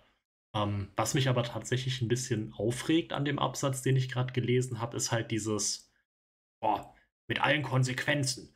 Wenn sie mich angelogen hat, dann gibt es keine Basis. Also das, ja, ist halt auch ein sehr, sehr dummes Schwarz-Weiß-Denken, weil, ja, Kinder lügen halt auch. So. Und jetzt zu sagen, okay, da hat jemand die Unwahrheit gesagt, der ist jetzt einfach ein, ein, ein Lügenkind und mit diesem Lügenkind werde ich nie wieder was zu tun haben, das ist halt, das ist halt auch dumm. Also Kinder tun aus Impuls, aus Impulsen halt alles Mögliche, was sehr dumm ist, und da gehören Unwahrheiten halt auch dazu. Ich finde das halt eine sehr seltsame Haltung von Jule auf Marie, auf äh, Helena bezogen. Glücklicherweise habe ich ihr nicht versprochen, niemandem von dem zu erzählen, was sie mir erzählt hat. Sonst hätte ich jetzt nicht nur ein Glaubwürdigkeitsproblem, sondern auch noch einen ernsthaften Loyalitätskonflikt. Vielleicht wünscht Helena sich hintergründig sogar, dass sich etwas verändert und weiß nicht, wie sie es anstellen kann. Sie saß mit mir und Marie auf dem Sofa. Sie ist extrem kuschelbedürftig. Uah. Sie hat mir von sich aus unter anderem von einem Gewaltausbruch der Mutter erzählt, die an einer Küchenschublade stand und insgesamt drei Brotmesser, also jene, mit denen man sich ein Brot bestreicht, gezielt nach ihr geworfen haben soll. Als Reaktion darauf, dass Helena ihr frech ins Gesicht gelogen haben will. Weil Helena schnell weglief und die Tür hinter sich zuwarf, sei sie nicht getroffen worden. Der Vorfall soll vier Monate her sein. Ja, genau, weil sie ist nämlich äh, richtig schnell auf den Beinen, wenn sie muss. Dann kann man so eine Behinderung auch mal ausschalten. Angeblich habe Helena irgendeine Hausaufgabe für die Schule falsch oder gar nicht erledigt, erledigt und in der Folge vom Lehrer eine weitere Aufgabe bekommen, die sie am nächsten Tag zu, zu Hause erledigen sollte. Also sinngemäß. Aufgabe 1 und 2 sollst du heute anfertigen. Das hast du von deiner Banknachbarin abgeschrieben. Also machst du zu morgen die Aufgaben 3 und 4 zusätzlich. Danke, jetzt habe ich es verstanden. Über die Mutter einer Mitschülerin, die im Gegensatz zu Helena offenbar alles zu Hause erzählt, habe Helenas Pflegemutter beim Einkaufen davon Wind bekommen, Helena zu Hause mit dem Sachverhalt konfrontiert und als Helena abgestritten habe, eine Strafarbeit aufgebrummt bekommen zu haben, habe die Pflegemutter sich derart über die wiederholte Lügerei von Helena echauffiert, dass sie zusätzlich zu ihrem Gebrüll auch noch Brotmesser in ihre Richtung geworfen habe. Ich finde es schön, dass, dass Juli hier wirklich konsequent so im Konjunktiv schreibt. das ist schon, als, als wäre es schon die Aktennotiz, die dann ans Jugendamt geht. Über Strafarbeiten kann man sicherlich schon unterschiedlich denken. Aber wieso bekommen solche Menschen ein Kind zur Erziehung anvertraut? Ausrufezeichen, Fragezeichen. Hast du jemals jemandem davon erzählt? Wollte ich wissen. Helena antwortete. Wenn ich das Frau vom Jugendamt erzählt hätte, hätte sie mich gleich in eine Wohneinrichtung äh, gesteckt. Dann wäre ich vom Regen in die Traufe gekommen. Denn da geht richtig die Post ab. Da war ich nämlich schon so. Äh, da will ich auf keinen Fall hin. Und in der Schule niemandem davon erzählt? Einer Vertrauenslehrerin? Sie schüttelte den Kopf. Ich fragte weiter. Kannst du beweisen, dass deine Pflegemutter mit Messern geworfen hat? Was? Ja, ja. Also, das ist das deine ist halt erste Frage. Wenn ein Kind dir erzählt, dass es mit Messern beworfen wurde, kannst du das beweisen? Das ist halt richtig, richtig schädlich, ne? Weil Kinder meinen halt sowieso schon, wenn irgendwas zum Beispiel in der Schule passiert, also wenn da 'n Lehrer Sachen macht, die vielleicht nicht ganz in Ordnung sind, ähm, dass sie irgendwie Beweise brauchen, dass der unfair gehandelt hat, dass der irgendwie Leute aktiv schlechter dastehen lässt, als sie es müssten. Und das ist halt nicht der Fall. Also, du du musst nicht, äh, vorher eine Detektiv Arbeit irgendwie verrichten, dass äh, dir irgendjemand glaubt und dass du mit, mit Problemen zu jemandem kommen kannst. Ja, ich habe Fotos gemacht, als ich alleine war, von den Kerben in der Wand neben der Tür. Die sind auch noch nicht repariert. Ja, aber das beweist, dass da jetzt irgendwie Kerben in der, in der Wand sind, aber doch nicht, dass da jemand Messer geworfen hat und auch nicht, dass jemand Messer nach dir geworfen hat und auch nicht, dass es deine Mutter war. Was hat denn dein Pflegevater dazu gesagt? Hat er das mitbekommen? Natürlich, das war ja ein Höllenlärm. Er hat mich gefragt, ob es mir gut geht und gesagt, dass seine Frau manchmal einen äh, kleinen Knall hat. Ich äh, soll mir nicht so viele Gedanken machen, das drängt sich schon wieder ein. Dann haben sie sich gestritten und er hat eine Kaffeekanne gegen die Wand geworfen. Ich finde es halt auch super, dass äh, der Pflegevater mit der Pflegetochter so redet, als würde weder er noch äh, dieses Pflegekind diese Frau, die da ja mit denen wohnt, äh, Ja. kennen. Ja, diese du- Frau. So ist diese Frau halt. Äh, wo waren deren Kinder, als dieses Theater war? Im Wohnzimmer. Die Ältere hat zu mir gesagt, was hast du nun schon wieder angestellt? Du machst unsere ganze Familie kaputt. Wir hassen dich. Wir hassen dich. Ja, wir hassen dich. Wir hassen Guck mal, wir haben dich. dir einen Brief geschrieben. Wir hassen dich jetzt. Guck, guck mal, ich habe ich hab hier einen Brief geschrieben, warum wir dich hassen. Und den habe ich unterschrieben. Den hat äh, das andere Kind hier unterschrieben. Und den da haben wir noch so, da haben wir noch so rosa Herzen neben gemacht. Und da, da Nee. bist du. Du bist dieses Männchen, da sind Stinklinien, weil du stinkst.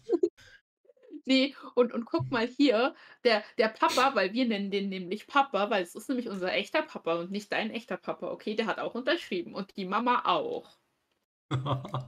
Okay, aber jetzt, jetzt geht's weiter hier. CSI Hamburg. Ist er auch gewalttätig? Er hat mir mal mit einem Kleiderbügel auf den Po gehauen. Mit einem Kleiderbügel? Ja, so einen aus Plastik. Der ist dabei zerbrochen. Und dann hat er mit der Hand weitergemacht. Er hat sich aber hinterher bei mir entschuldigt und mir 100 Euro Schmerzensgeld gegeben. Die habe ich aber nie ausgegeben. Die liegen immer noch in eckigen Klammern in einem Versteck. Die gebe ich auch nicht aus. Hat, hat er das nochmal gemacht? Nein, aber ich bekomme von meiner Pflegemutter manchmal eine Ohrfeige. Aber das ist nicht so schlimm wie das mit dem Kleiderbügel. Das äh, tat schon sehr weh. Ja, Wer kennt's nicht? Irgendwie so Schmerzensgeld an die eigenen Kinder auszahlen? ja, es wäre ja eigentlich eher Schweigegeld als Schmerzensgeld, ne? Der hätte er mal besser Schweigegeld genommen, ne? Und hätte jetzt die Klappe gehalten. Ja, und in diesem Kontext müssten ja eigentlich die Pflegeeltern richtige Panik haben, dass Helena bei irgendwelchen anderen Leuten ist, wenn die immer sofort alles erzählt. Ja, und warum kam das dann in der Schule irgendwie nie zur Sprache? So, ja, ich, ich werde dann halt geschlagen oder so. Und also ähm, in anderen Geschichten rastet Helena ja komplett aus, wenn sie irgendwie so einen kleinen Fehler macht und so und erwartet dann auch, dass äh, Jule oder Marie sie schlagen, was sie natürlich nicht tun, denn sie sind sehr, sehr tugendhaft. Ähm, das müsste doch auch in der Schule mal irgendwie aufgefallen sein, dass dieses Kind sehr, sehr komisch reagiert auf, auf gewisse Handbewegungen oder nachdem es einen Fehler gemacht hat. Ich kenne Helenas Vergangenheit nicht. Ich weiß nicht, was sie schon alles auf dem Kerbholz hat. Konnte ich ausschließen, dass das, was sie mir hier erzählte, nur eine weitere Lügengeschichte einer Zwölfjährigen ist? Es gibt tatsächlich Kinder, die sich haarsträubende Geschichten ausdenken und dabei nicht überblicken, dass das Konstrukt schon bei nächster Gelegenheit einstürzt. Teilweise sind nicht einmal Motivationen dafür erkennbar.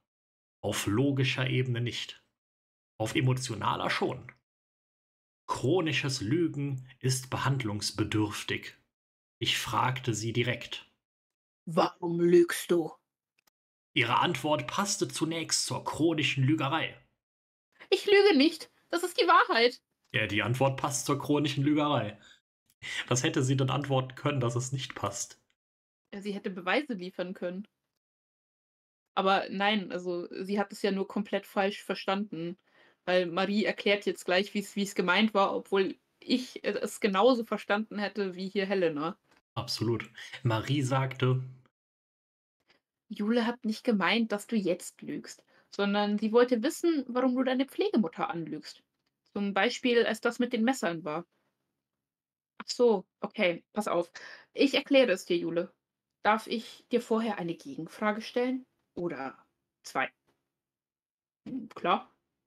Hast du schon mal gelogen? Ja. Okay. Und hast du früher in der Schule mal heimlich die Hausaufgaben von jemandem abgeschrieben? Das sind jetzt aber langsam mehr als zwei Fragen, oder? Ähm, sicher, mehr als einmal. Ist das schlimm? Hm, Schlimm würde ich es nicht nennen. Das ist blöd, weil man davon nicht so viel lernt, als wenn man es selbst im Kopf herleitet und überlegt. Was würdest du mit deiner Tochter machen, wenn sie zwölf ist und dir erzählt, dass sie Hausaufgaben abgeschrieben hat? Machen? Gar nichts. Ich wünsche mir, dass wir darüber plaudern können. Ich würde ihr erzählen, wie das bei mir früher war. Und ich würde versuchen, eine Lösung zu finden, dass sie künftig ihre Hausaufgaben macht. Warum hast du sie nicht gemacht? In dem Fall hatte ich das einfach vergessen und erst am Morgen gedacht: „Scheiße, wo kriege ich das jetzt noch schnell her?“ Aber manchmal habe ich auch einfach keinen Bock. Bei dir kann ich das auch zugeben, denn ich kenne dich schon 20 Stunden. Ich Oder habe bei schon bei dir auf dem Schoß gesessen. oder bei Marie. Bei meiner Pflegemutter kann ich das nicht. Die würde gleich ausrasten. Da lüge ich dann, weil ich keinen Bock auf Ausraster habe und auf Strafen. Aber wenn das dann später rauskommt, ist das dann nicht viel schlimmer, weil du zusätzlich gelogen hast? Nein. Jede Chance, dass was nicht rauskommt, ist es wert zu lügen. Ich finde, das ist so, ja, ähm, also das, das ist kein Gespräch, das Menschen miteinander führen und schon gar keine Zwölfjährige mit irgendwie einer, einer Frau mit 20, sondern das ist irgendwie, weiß ich nicht, so, so da, da sollen jetzt, da sollen jetzt erwachsene Menschen daraus lernen, wie man miteinander kommuniziert. Sie fragte Marie. Hast du deine Eltern früher angelogen? Hm, eigentlich nicht. Mit meiner Mutter konnte ich über alles reden, mit meinem Papa eigentlich auch. Das muss so schön sein. Einfach mal was falsch gemacht haben und dann eine zweite Chance bekommen, ohne Strafe oder dass dich jemand lächerlich macht.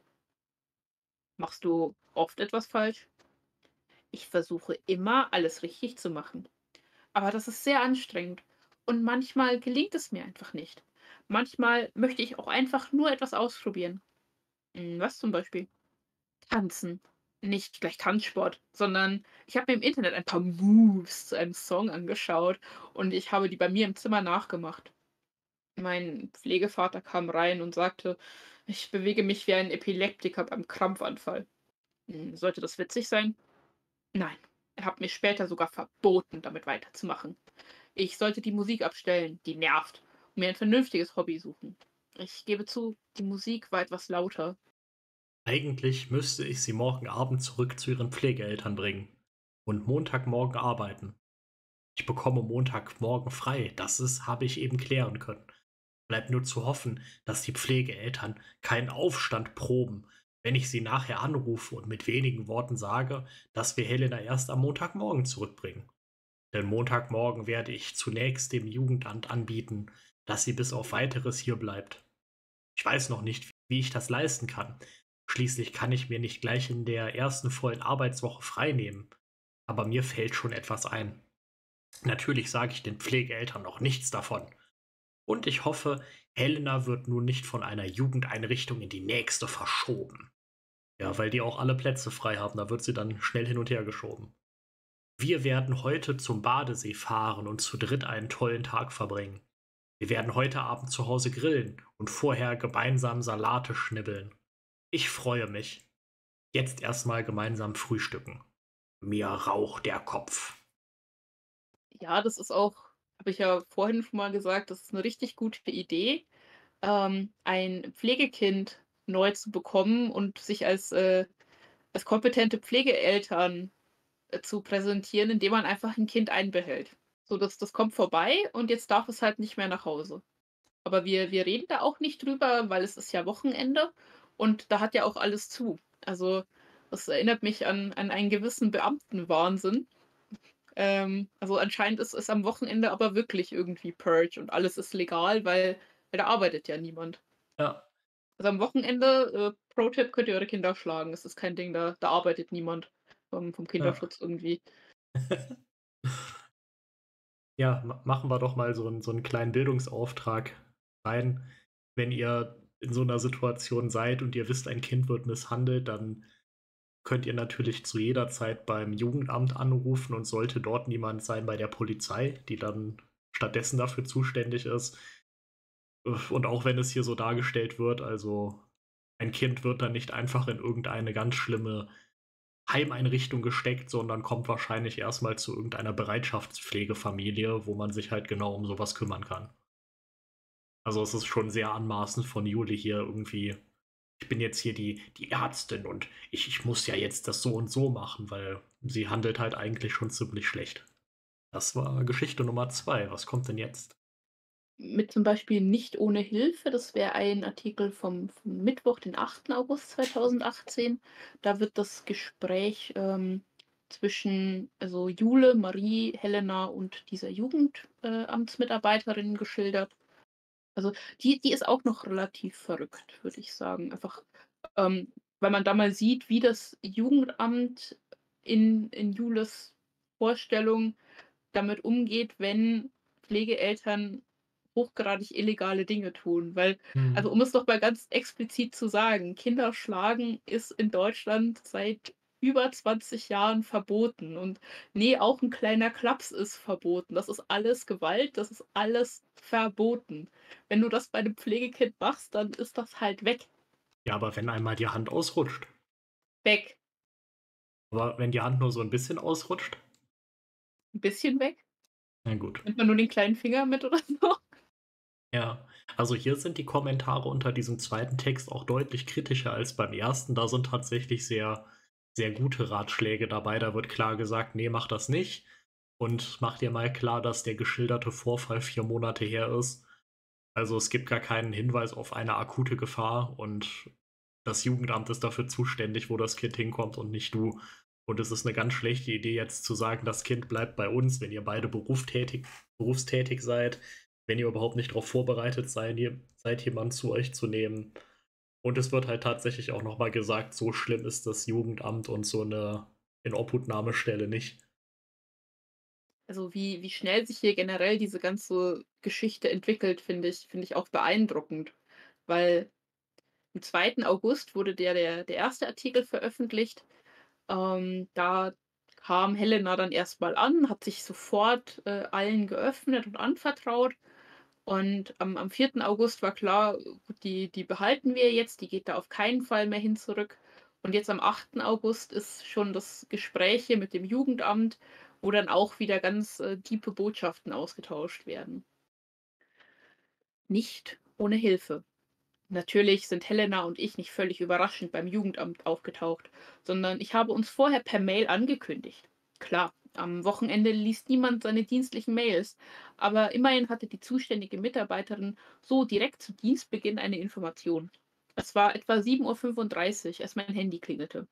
Nachdem ich in der Mail nur zwei Sätze geschrieben habe, sagte sie Frau Socke, mit Verlaub, Sie kommen gerade von der Uni, sind noch sehr jung, Sie sind persönlich betroffen. Darf ich bitte einmal ausschließen, dass Sie aus einer möglichen Unerfahrenheit heraus Dinge anders bewerten, als wir es hier tun? Wir wissen, dass die Pflegeeltern zu den eher strengeren gehören und mitunter etwas konservativere Ansichten haben als Ihr Jahrgang. Wenn da Grenzen überschritten sind, können wir uns vielleicht in einem geordneten Rahmen treffen und gemeinsam überlegen, was wir für Helena tun können. Braucht es wirklich diesen Notfallrahmen? Brauchen wir ein Gespräch heute Morgen? Ja, aber es ist halt auch klasse. Also anscheinend reden die ja jetzt mit dem Jugendamt von, also oder aus Helenas Wohnort. Ja. Ja, aber sie hat halt aus dem Ranking äh, rauslesen können, okay, das ist halt einfach eine strenge Pflegefamilie und die behandelt dann so ein Kind halt einfach mal schlecht. Das, das passiert. Ich kann nicht ausschließen, dass Helena hier eine Märchenstunde veranstaltet und uns Dinge erzählt hat, die sich hinterher als falscher Alarm herausstellen. Ich habe dafür aber keine Anhaltspunkte. Für mich klingt das plausibel, schlüssig, zu detailreich, auch auf Nachfragen und vor allem inhaltlich zu reflektiert, um ausgedacht zu sein. Nach ihren Schilderungen werde sie gewohnheitsmäßig körperlich misshandelt, durch Schläge, auch mit Gegenständen. Es sei auch schon mit Messern nach ihr geworfen worden. Ach du liebe Scheiße, das hat ja gerade noch gefehlt. Ja, da müssen Sie kommen. Ist Helena noch bei Ihnen? Ja. Dann bringen Sie sie bitte mit. Sie können ihr sagen, dass wir auf Ihrer Seite sind und ihr helfen werden. Im Auto fragte ich Helena. Hast du Angst? Ja. Wovor? Dass ich in ein Heim gesteckt werde. Bist du erst mal drin, kommst du nie wieder aus diesen Mühlen heraus. Und wenn du irgendwann herauskommst, bist du nicht mehr die, die du warst, als du reingegangen bist. In diesen Einrichtungen ist kein Platz für jemanden wie mich. Klingt halt wie aus der Feder von diesen Jugendamtsgegnern, denen ja. irgendwie der, das Kind äh, weggesnackt wurde und die jetzt deswegen sehr, sehr salzig sind und, und überall erzählen, dass, dass sie die besten Eltern der Welt sind und das alles natürlich nur ein, ein böswilliger Plan ist, ihnen das Kind zu entziehen. Ja, und äh, Heime und Wohngruppen sind halt auch so was ähnliches wie Arbeitshäuser im 18. Jahrhundert, ne? Da kommen so die ganzen Arbeitsscheuen und Asozialen und die ganzen Waisenkinder vor den Straßen rein und müssen dann irgendwie Bleistifte anspitzen. Ja, und die, also da herrscht halt auch das Recht des Stärkeren. Ja, Also natürlich. so eine, so eine Helena hat da halt einfach verloren, so als Behindi, weil die wird dann von so einem abgehärteten, äh, gewohnheitskriminellen Achtjährigen einfach abgezogen jedes Mal. Natürlich. Ich habe das nicht zu entscheiden.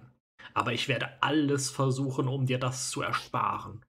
Möchtest du zurück zu deinen jetzigen Pflegeeltern? Natürlich war mir klar, dass das niemals in Betracht kommen würde. Sie antwortete. Es wäre besser als ein Heim oder eine Jugendeinrichtung.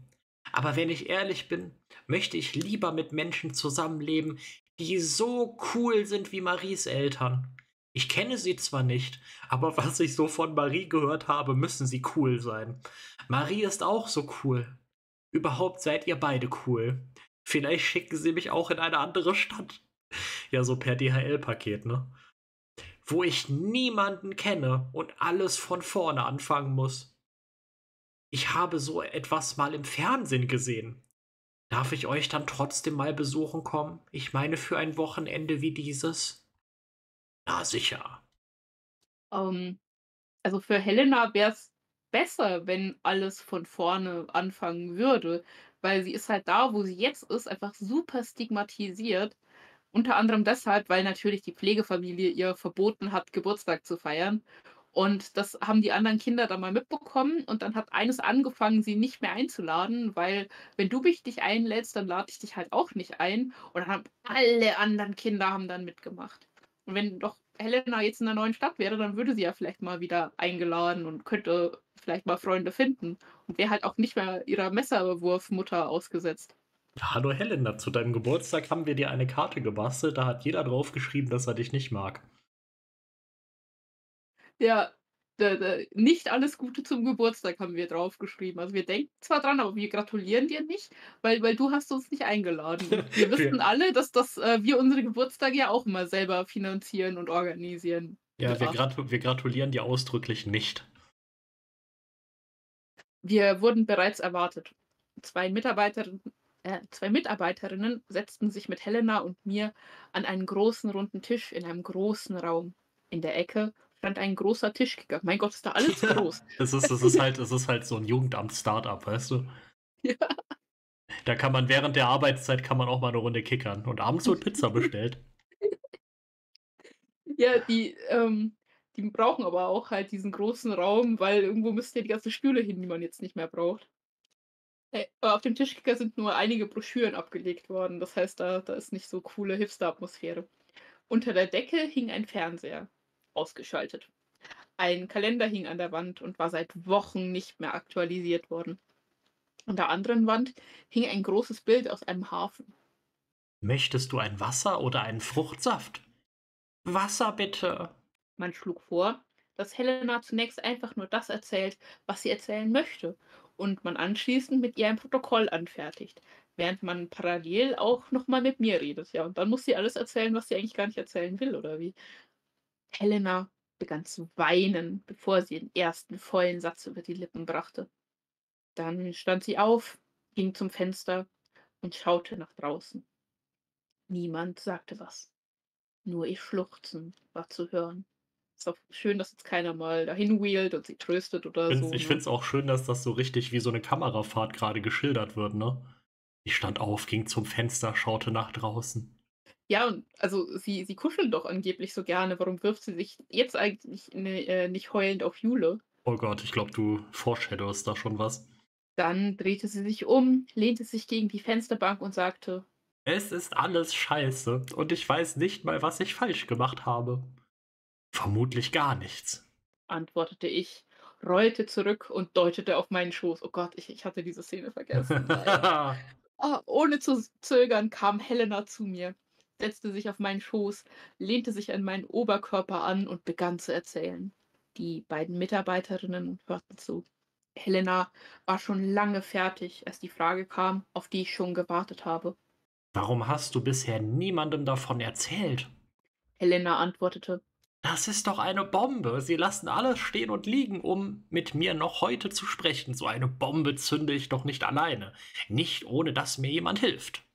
Das ist keine Antwort auf diese Frage, aber vielleicht bin ich auch einfach nur dumm.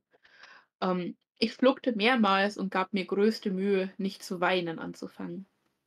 Aber ich, ich finde auch schön, wie unglaublich viel theatralisches Schweigen hier stattfindet und äh, wie, wie sehr das ausgehalten wird, diese, Ja. diese Stille oder dieses Schluchzen oder so. Das Schweigen dröhnte in meinen Ohren. Ja, die, die sind da ja jetzt irgendwie so eine Stunde und es wurde vielleicht zehn Minuten gesprochen, weil ansonsten wurde irgendwie geweint und geschwiegen, ob der Schwere dieser Anschuldigungen. Eine weitere Frage wurde ihr gestellt. Angenommen, sie würde in eine andere Stadt ziehen. Wie sehr würde sie ihre Freund wie sehr würde sie ihre Freunde vermissen? Helena antwortete, Welche Freunde denn? Mit mir will doch schon lange niemand mehr etwas zu tun haben. Früher wurde ich auf jeden Kindergeburtstag eingeladen.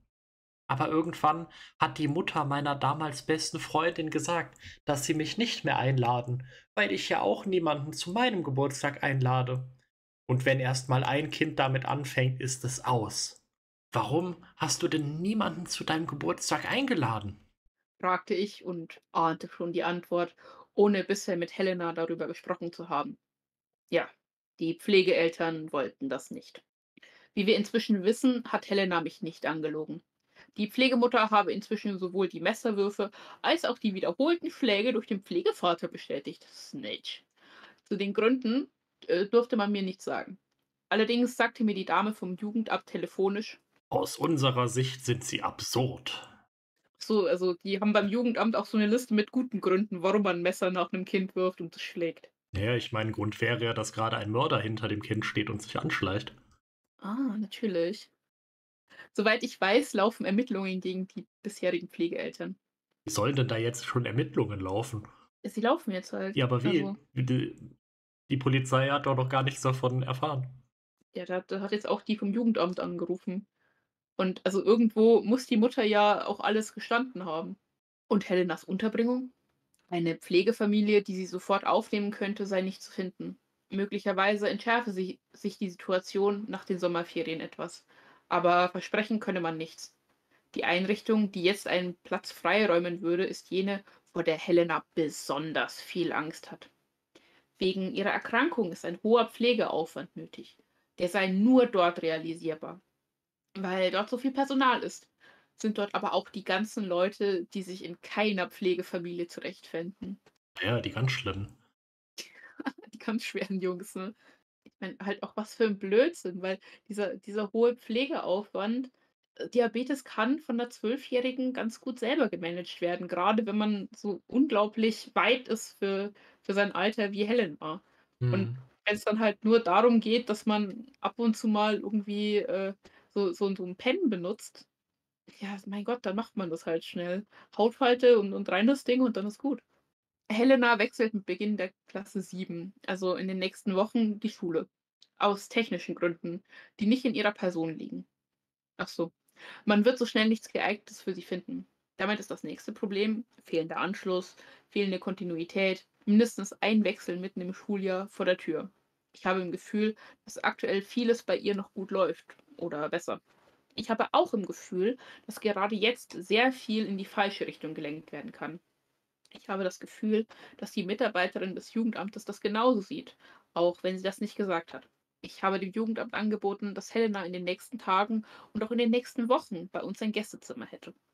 Bis zum nächsten Wochenende wolle man das Angebot in Anspruch nehmen. Man müsse allerdings noch einiges mit dem Familiengericht und dem Vormund klären. Das ist, das ist halt kompletter Blödsinn. Wenn es einen Vormund gibt, dann was will man dann mit dem Familiengericht klären? Dann ist der, dann gibt es doch eine Bestallung. Vormund ist ja irgendwie das Jugendamt, also müssen die mit sich selber was klären, oder? Normalerweise gibt es ähm, einen Amtsvormund. Das ist tatsächlich eine Person, die dann einfach vom Gericht ernannt wird. Das Jugendamt kann in bestimmten Situationen halt äh, als Vormund agieren, aber nicht dauerhaft. Aber es ist gibt halt keine Situation, in der das Familiengericht jetzt noch irgendwas machen sollte. Es sei denn, die leiblichen Eltern kämen jetzt plötzlich aus der Versenkung und würden sagen: „Ne, wir wollen jetzt das das Sorgerecht zurück.“ Okay. Aber erstmal sei das die beste Lösung. Die Mitarbeiterin fragte mich unter vier Augen: Darf ich Ihnen eine sehr persönliche Frage stellen? Spielen Sie mit dem Gedanken, Helena dauerhaft bei sich aufzunehmen? Ich ich komme halt nicht drüber hinweg, wie sehr die über dieses Kind reden, als wär's als wär's so 'ne zugelaufene Katze. Also, wir Ja, aber waren das halt ist auch aber auch 'ne große Verantwortung, ob man jetzt die Katze zu sich nimmt.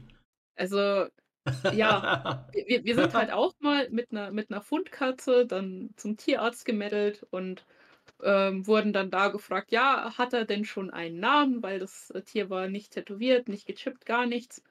Und ja, dann haben wir gesagt: „Ja, und das ist der Name.“ Und dann hat die einfach nur gelacht und gemeint so: „Okay, ja.“ Und dann war das unsere Katze. Und genau so reden die jetzt aber über 'nen Menschen, über 'n Kind. Also, du kannst doch nicht einfach 'n Kind, das du das du findest, dann mitnehmen und sagen: „Ja, das ist halt meins.“ Ist ja auch nicht gechippt normalerweise so 'n Kind. Ich antwortete Das ist eine sehr schwierige Frage. Zuerst weiß ich nicht, was besser ist. Wenn ich für sie eine Anlaufstation in der Not sein kann, so wie ein Kind vielleicht mal zur Oma rennt, wenn es zu Hause zu viel Theater gibt, bin ich sofort dabei. Wenn ich aber wüsste, dass ich Helena damit, dass sie bei uns wohnt, vor etwas Schlimmerem bewahren könnte, dann würde ich mir später ständig Vorwürfe machen, warum ich dadurch nicht nachgedacht habe, warum ich darüber nicht nachgedacht habe. Also denke ich demnächst darüber nach. Ich weiß noch nicht, ob wir das schaffen würden. Sie sollten auf jeden Fall ernsthaft darüber nachdenken und sich entscheiden, dafür oder dagegen. Helena wird diese Frage in den nächsten Tagen stellen, und dann machen Sie vieles richtig, wenn Sie eine klare Antwort geben können. Nicht, ob das klappt, sondern ob Sie sich das grundsätzlich vorstellen können. Würde ich, würden Marie und ich, würden wir überhaupt eine Chance haben, Helena dauerhaft zu uns zu nehmen? Eindeutig ja. Nicht so von heute auf morgen. Regelbewerbungen können auch schon mal ein ganzes Jahr bis zu einer Entscheidung benötigen. Aber grundsätzlich ist das denkbar und in so konkreter Lage mitunter auch recht schnell. Wenn sich ein organisierter Weg findet, wie Sie ein plötzliches Kind in Ihre Lebensplanung eingliedern, Sie Kurse besuchen, in denen man ihnen die Erziehungsfähigkeit bescheinigt, Sie sich umfangreich bewerben und darin Ihre Ideen, Ziele und Möglichkeiten überprüfbar ausführen, vielleicht noch ein Backup haben, falls Sie mal die Nase voll haben, mit ergänzenden Hilfen so über die Runden kommen, dass Helena alle Betreuung bekommt, die sie braucht. Der Satz hört nicht auf. Ihre eigen ihre eigene Behinderung nicht im Weg steht, dann sind die Chancen durchaus gut. Sie haben einen Joker in der Tasche. Sie haben nach einem Wochenende eine tiefere Bindung zu dem Mädchen aufgebaut, als viele Pflegeeltern es über Jahre schaffen. Sie können es sich ja mal überlegen und mit ihrer Familie und der Marie besprechen. Da muss ich halt direkt wieder reingrätschen, das ist man man merkt halt genau, dass Jule aka Markus noch nie noch nie ein Pflegekind hatten oder zu sagen: „Ja, sie haben nach einem Wochenende eine tiefere Bindung aufgebaut“, ist halt kompletter Schwachsinn. Das Verhalten, was hier von der Helena gezeigt wird, das ist halt eine klassische Bindungsstörung. Diese Distanzlosigkeit, irgendjemandem sofort auf den Schoß zu springen, ist ein Anzeichen dafür, dass es eben keine Bindungen aufbauen kann. Also, vereinfacht gesagt, springt dieses Kind jedem auf den Schoß, weil das sich nirgends sicher fühlt. Und das dann zu einer tiefen Bindung zu erklären, ist halt der dümmste Mist, den man überhaupt machen kann. Ja, vor allen Dingen, ähm, diese Frau vom Jugendamt kann jetzt irgendwie magisch erkennen, wie da die Bindung ist zwischen dem Kind und, äh, diesen diesen beiden Frauen. Woran? Also, eben, wie gesagt, nur daran, dass dass sie da auf den auf den Schoß springt sofort, was, wie du gesagt hast hast, überhaupt kein gutes Zeichen ist. Und ja, wo woran denn sonst? Da daran, dass dass Helena irgendwie alles erzählt? Also, sie scheint ja jedem alles zu erzählen. Ja, du baust eine Bindung zu 'nem Fremden nicht über ein Wochenende auf. Vielleicht, wenn du zusammen 'n Flugzeugabsturz überlebst, dann ja, aber nicht durch so was. Das werden wir tun. Erst mal habe ich mich an meinen Chef gewandt und ihn gebeten, mich für 4 Wochen unbezahlt freizustellen. Für den ersten Moment guckte er mich an, als sei ich nicht zu retten, und fragte: Da muss aber ein großer Notfall vorliegen. Ich hoffe, es ist niemand gestorben. Meine Mitbewohnerin und ich haben ein zwölfjähriges Kind vorübergehend bei uns aufgenommen, das schnellstens von seinen prügelnden Pflegeeltern weg musste und für das es keinen anderen Platz gibt. Es muss medizinisch betreut werden. Diabetes Typ 1. Kann ich dazu etwas Schriftliches bekommen? Ich kann versuchen, vom Jugendamt etwas zu organisieren. Das bräuchte ich. Vier Wochen, schweren Herzens und bitte keinen Tag länger. Nein, keinen Tag länger. Aber wenn ich eine Chance haben soll, dieses Chaos zu ordnen, dann geht das nicht im Schichtdienst. Und hier muss erstmal Ordnung rein. Dringend. Also was sich hier halt auftut, das ist halt das, was mir bei diesem Blog schon von Anfang an aufgefallen ist. Im Prinzip ist es ja eine Heldenreise. Also du hast eine Protagonistin und die hat alle möglichen Widrigkeiten und kämpft sich dann dadurch. Und es ist halt, es ist halt alles so unglaublich unrealistisch. Also als, ne, die, das ist, das ist wie so ein, wie so ein Story-Arc in einer Serie. Ne, da kommt dieses komische Kind am Badesee und man weiß als Zuschauer schon, dieses Kind wird nochmal auftauchen. Und in der nächsten Folge ist das Kind dann bei denen zu Hause und in der nächsten Folge sitzen sie dann beim Jugendamt. Ja, und äh, ein paar Tage später gehen sie gemeinsam irgendwie Klamotten einkaufen, weil Helena ja natürlich nichts hat. Und Helena erzählt dann das erste Mal davon, dass sie total gerne nackt wäre. Ja, gut. das äh, ist aber auch völlig normal und das ist auch komplett unsexuell. Ich bin wahrscheinlich einfach zu prüde, ja. Naja, wenn Markus halt gerne davon schreibt, dass dieses Kind immer gerne nackt ist, dann ist das sein gutes Recht. Also das äh, zieht sich halt wirklich durch diese ganzen Helena-Stories. Ähm, dieses, dieses Kind möchte nichts mehr als irgendwie nackt sein. Also können wir, glaube ich, mal ein paar Ausschnitte vorlesen. Und zwar, oh, das ist ja, ist ja noch viel weniger. Das ist am 11. August. Also Schon drei Tage die, später. Die, die Geschichte gerade eben, dieses äh, total emotionale Gespräch beim Jugendamt, das war am 8. Jetzt haben wir den 11. August. Und ähm, das, das lese ich jetzt mal komplett. Das ist Shoppen und so, ne? Genau, Shoppen und so. Ähm, wir gingen weiter, also Jule und, äh, Helena. Plötzlich meinte sie: „Wenn ich 18 bin, schlafe ich sowieso nur noch nackt.“ Warum formulierte sie das so? Sollte ich darauf reagieren oder hatte das keinen tieferen Sinn? Ich fragte: „Wa warum erst mit 18?“ „Wenn ich ehrlich bin, habe ich mich schon mal ganz ausgezogen im Bett. Keine Angst, nicht jetzt bei dir.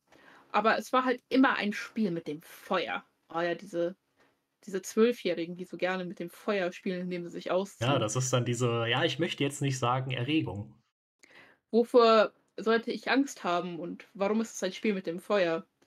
Hätte meine Pflegemutter das mitbekommen, hätte es richtigen Anschluss gegeben. Ich habe sie mal gefragt, als es ganz heiß draußen war. Da meinte sie, sie hätte keine Lust, täglich die Bettwäsche zu waschen. Das ist doch albern. Also, also darf ich bei euch auch nackt schlafen? Fragte sie keck. Diese kecke Zwölfjährige, ne? Ich antwortete, solange du nicht nackt zum Frühstück kommst und du deine Bettwäsche oft genug wechselst, sehe ich darin kein Problem. Meinst du das jetzt ernst? Natürlich meine ich das ernst. Kann, kann mir bitte mal jemand erklären, was die mit diesem Kind gemacht haben? Fragezeichen, Ausrufezeichen. Aber ich finde den nächsten Satz noch gut. Magst du den auch noch vorlesen, noch den einen? Später im Auto sagte sie: „Hast du eigentlich gemerkt, dass ich, seit ich, äh, bei euch bin, kein einziges Mal gelogen habe?“ Ich musste einen Moment überlegen, wie ich hierauf am besten antworte. Ich entschied mich für: „Ich vertraue dir, dass du mir die Wahrheit sagst und zuletzt immer nur gelogen hast, weil deine Pflegeeltern nicht fair zu dir waren. Ich habe deswegen auch noch nie überprüft, ob das, was du sagst, die Wahrheit ist, sondern ich habe dir geglaubt. Es ist es ist mir nicht mal schwer gefallen. Weißt du, wie das ach so, ne, es ist jetzt wieder Helena. Es ist mir nicht mal schwer gefallen. Weißt du, wie das ist, wenn man für jeden Blödsinn Ärger bekommt? Weißt du, wie glücklich ich gerade bin, äh, weil ich seit einer Woche scheinbar auch mal was richtig mache? Das ist groß. Wie alt ist die da? 12? Die ist ja 12. Ja, und die hat eine Introspektion, als wäre sie, weiß ich nicht, 32. So, ich, ich, ich kann jetzt total hinterfragen, was in mir vorgeht und oh, ich, ich lüge jetzt nicht mehr. Und das ist so, ich bin so glücklich, weil ich auch mal was richtig mache. Es ist halt, ja, man merkt halt, dass äh, ein Mensch, der deutlich, deutlich über 20 ist, diesen Text geschrieben hat. Das war jetzt der erste Teil zur, zur Nacktheit. Du hast aber bestimmt noch einen, oder? Ähm, ja, ich bin gerade am Suchen, dass ich auch den passenden Artikel dazu finde. Ich suche nämlich das mit äh, Maries Eltern. Und da sind sie mal wieder gemeinsam auf einem auf 'nem Schwimmausflug. Genau. Also, jetzt, äh, ist ein kleiner Zeitsprung. Also, wir sind am 31. Oktober 2018. An den letzten beiden Sonntagen waren wir bei Maries Eltern. Zu dritt mit Helena. Ja, sie wohnt noch immer bei uns. Und ja, wir sind zuversichtlich, dass sie auch weiterhin bei uns wohnen darf. Allerdings ist noch immer keine endgültige Entscheidung gefallen. Den Tag bei Maries Eltern haben wir zur gemeinsamen Entspannung genutzt. Sie sind morgens hingefahren, haben gemeinsam gebruncht, sind anschließend zu dritt, Marie, Helena und ich, in der Sauna im Garten gewesen und im Pool geschwommen. Maries Eltern waren nachmittags bei Freunden eingeladen. Eigentlich wollten wir mit Helena nur ein wenig schwimmen, Dürfen wir nicht in die Sauna? fragte sie. Marie antwortete, Doch, aber das mag ja nicht jeder. Ich liebe Sauna. Darf man, wenn man in die Sauna, wenn man in der Sauna war, anschließend auch nackt in den Pool? alles klar, alle Sorgen mal wieder unbegründet. Ja, also dieses dieses Kind hat halt wirklich, äh, nur den Wunsch, möglichst oft und auch möglichst öffentlich irgendwie nackt zu sein. Es gibt eine Szene, weiß ich jetzt nicht genau, wann die passiert, ich glaube, äh, 'n paar Jahre später erst.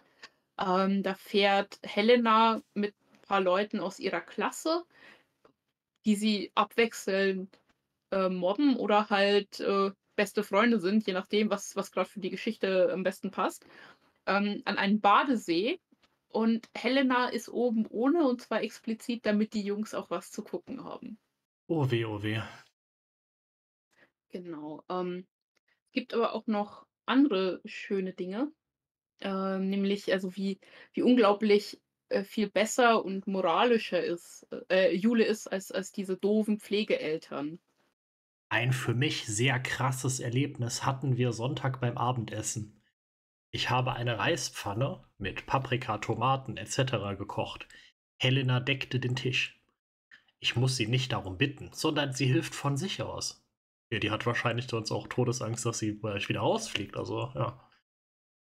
Schiebt einen Teller über den Tisch und stößt beim Zurückziehen ihren, ihres Armes etwas ungeschickt mit dem Ellbogen gegen ein Glas, das daraufhin umfällt, vom Tisch rollt und auf dem Fliesenboden in 27 Teile zerspringt. Ja, Es Rain Man. hat sie direkt gezählt. Es knallt recht eindrucksvoll und ich hätte verstanden, wenn sie sich erschrickt. Stattdessen springt sie fast rückwärts von mir weg, guckt mich mit einem ängstlichen Blick an und reißt ihre Arme schützend vor ihr Gesicht. Das Mädchen ist völlig traumatisiert. Das war keine Absicht. Ich bin sehr glücklich darüber, dass sie sich von mir einfangen lässt.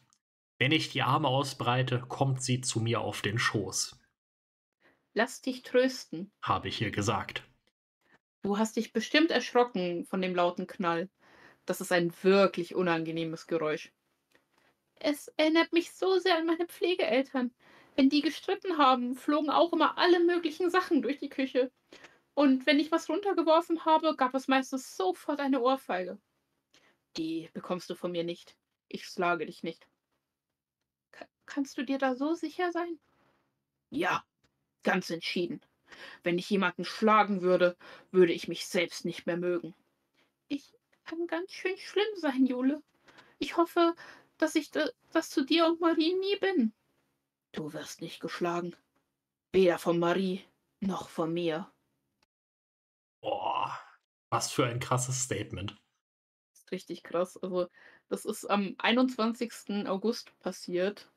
Und der 21.8. ist auch äh, zufälligerweise Jules Geburtstag. So, das ist nämlich der Artikel nicht so gut vom 30. September 2018. Ich, ich glaube, Helena war auch schon mal jetzt kurzfristig woanders für ein paar Tage. Weiß nicht, ob sie dann nochmal zur, zur Pflegefamilie zurück ist.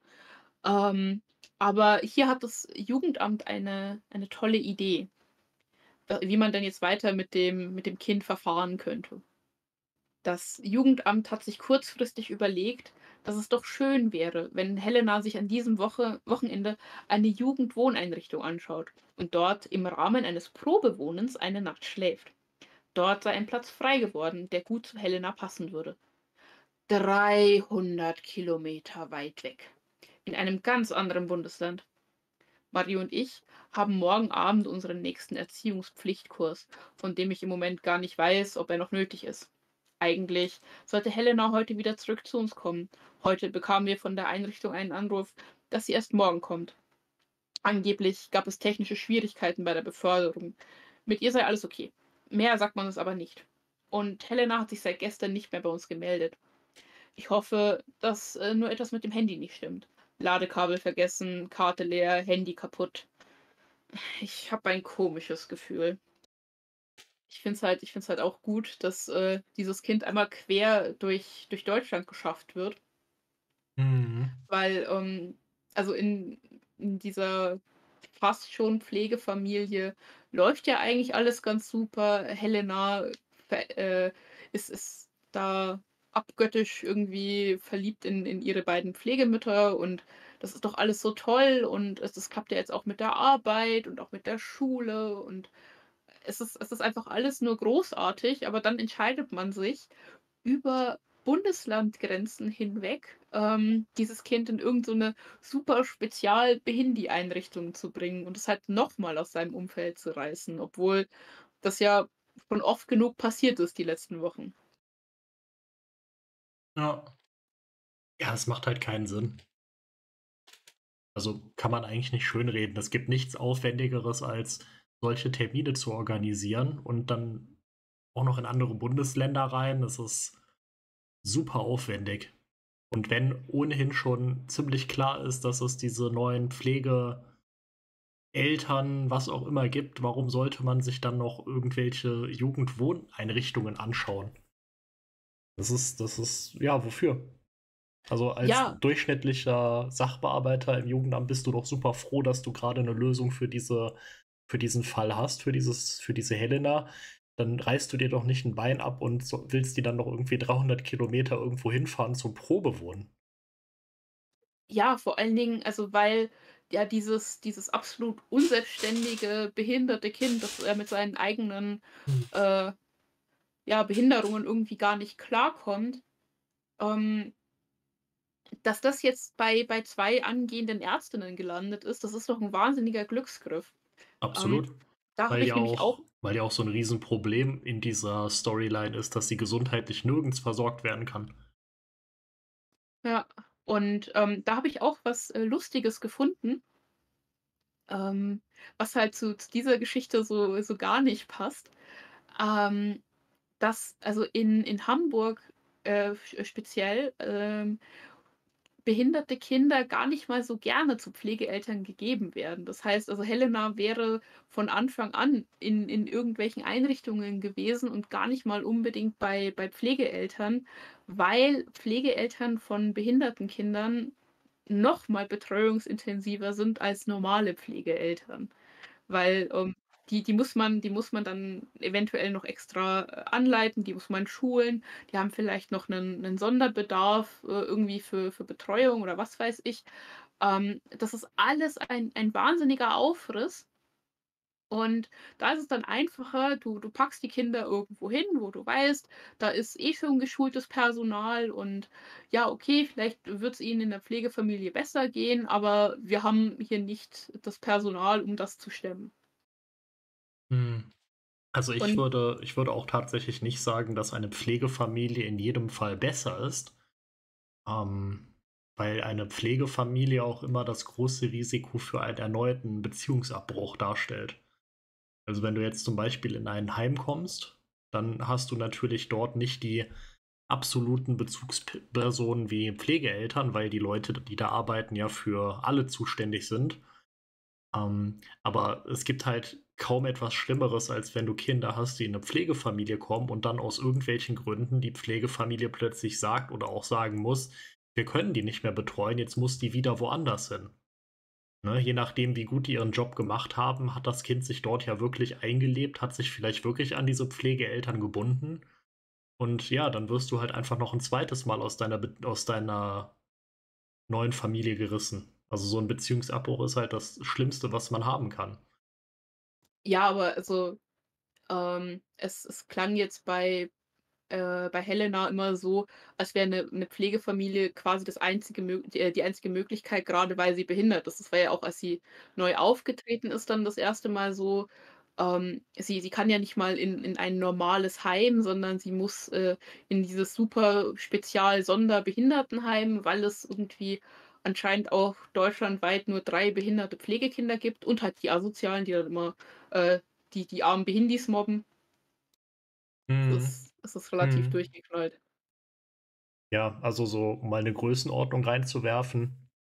Es leben so ungefähr ich glaube, so ungefähr 100.000 Kinder und Jugendliche in Heimen oder Wohngruppen und etwas weniger als 100.000 in Pflegefamilien.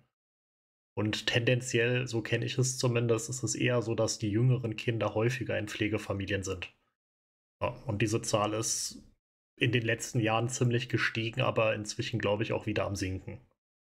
Ähm, gut. Also jetzt, äh, kommt Helena wieder und ich würde ganz gern die ersten beiden Absätze von dem Artikel Gewissen lesen. Also am Montag, den ersten Oktober, als Helena endlich wieder, äh, nach Hause fahren konnte, weil keine Grundgründe mehr vorhanden sind, warum sie da jetzt nicht nicht wegkommt aus aus dieser komischen Jugendwohngruppe, in der sie ja viel besser betreut werden kann, aber irgendwie halt doch nicht, weil anscheinend kann man sie ja nicht mal zum Bahnhof fahren. Ja. Gewissen. Helena ist wieder da. Angeblich gab es nicht genügend Personal, um ihre Rückfahrt zu organisieren oder durchzuführen. Und das Handy hat man ihr am ersten Tag abgenommen, weil beim Probewohnen und in den ersten vier Wochen generell kein Handy erlaubt sei. Helena ist Marie und mir um den Hals gefallen, als sie wieder da war, konnte es nicht abwarten, endlich verspätet in die Schule zu kommen und fand das Wochenende schrecklich. Die anderen Jugendlichen seien einzeln ganz okay gewesen, aber ein völlig kaltes, rechthaberisches Klima, in dem es nur darum geht, der Coolste zu sein, herrschte in der Gruppe vor. Die Mitarbeiterinnen seien alle sehr arrogant gewesen. Und niemand habe mit ihr geschmust. Was? Die Dabei, haben die nicht einfach auf den Schoß genommen? dabei ist sie eine absolute Schmusebacke. Guck mal, du hast hier, du hast hier ein Kind. Du weißt nicht, aus was für, für Verhältnissen das kommt. Ähm, Dann schmust du einfach nicht mit diesem Kind. Nee, das das wird das wird erstmal das wird erstmal angefasst, so 'n Kind. Ist doch ist doch egal, was es in seiner Vergangenheit für für Grenzüberschreitungen erlebt haben könnte oder so. Ne, das wird jetzt angetatscht, weil das ist doch auch schön, so miteinander kuscheln. Ja, und einem Kind vermitteln, dass es eigentlich nicht angemessen ist, dass irgendwelche Leute ein Kind einfach kuscheln? Ne. Ja, wo kämen wir denn da hin? Ich meine, Kinder sind doch voll süß, oder? Mit denen will man auch kuscheln. Die sind wie kleine Katzen. Oh, jetzt jetzt kickt aber die richtige Arroganz bei Judo, oder? Ne, ich weiß schon, wofür Marie und ich uns erneut in Anführungszeichen fortbilden lassen haben. Wie erziehe ich mein Kind nicht? 95% der dort vermittelten Inhalte erschließen sich einem intellektuell durchschnittlich begabten Erwachsenen innerhalb von 30 Sekunden. Ich kam mir ein wenig so vor wie beim Lesen jener Gebrauchsanweisungen, in denen fett aufgeführt wird, dass man seinen Hamster nicht in den Föhn stecken oder seine Gummistiefel nicht im Backofen trocknen soll. Aber egal, wir haben dr da darüber geredet und jetzt weiß ich es. Ist halt ja, ist halt die maximale Arroganz. Also dieser dieser Kindererziehungskurs, der war ja eh ganz schlecht und, ähm, da da wurden auch dann falsche Sachen gesagt. Ich glaube, ein Beispiel war, dass der Typ irgendwie meinte, man möge sich die Nase nicht hochziehen und die beiden Medizinerinnen Jule und Marie wussten natürlich, dass Nase hochziehen das Gesündeste ist, was man machen kann. Es ist auch Aber so 'ne sie haben Sache, die sich alle 10 Jahre ändert, ne? ja, aber sie haben halt nichts gesagt, weil ist okay, ist okay. Haben sich so 'n Aber bisschen überlegen gefühlt. Aber anscheinend, äh, kam da dann auch nicht vor, dass man irgendwie Kinder gar nicht schlagen darf in diesem komischen Kurs und dass man eben keine heldenhafte Jule ist, wenn man wenn man sein Kind nicht schlägt, sondern einfach nur kein Straftäter. Ja, aber wenn man so 'n bisschen konservativer ist Ach so, stimmt, wenn man einfach so 'n bisschen zu den strengeren Pflegeeltern gehört. Dann sind wir mit äh, Kapital 2 unserer Serie jetzt erstmal durch. Ihr habt viel über Helena gehört. Hm, schreibt gerne in die Kommentare, was ihr davon haltet. Schreibt auch gerne, wenn ihr vielleicht für die nächste Folge äh, euch eine, eine andere Figur wünscht oder äh, ob, ihr, ob ihr generell irgendwie Themen habt, die, die äh, von Jule sind und die ganz besonders interessant sind. Genau. Und damit bis zum nächsten Mal. Medal off. Ciao, ciao.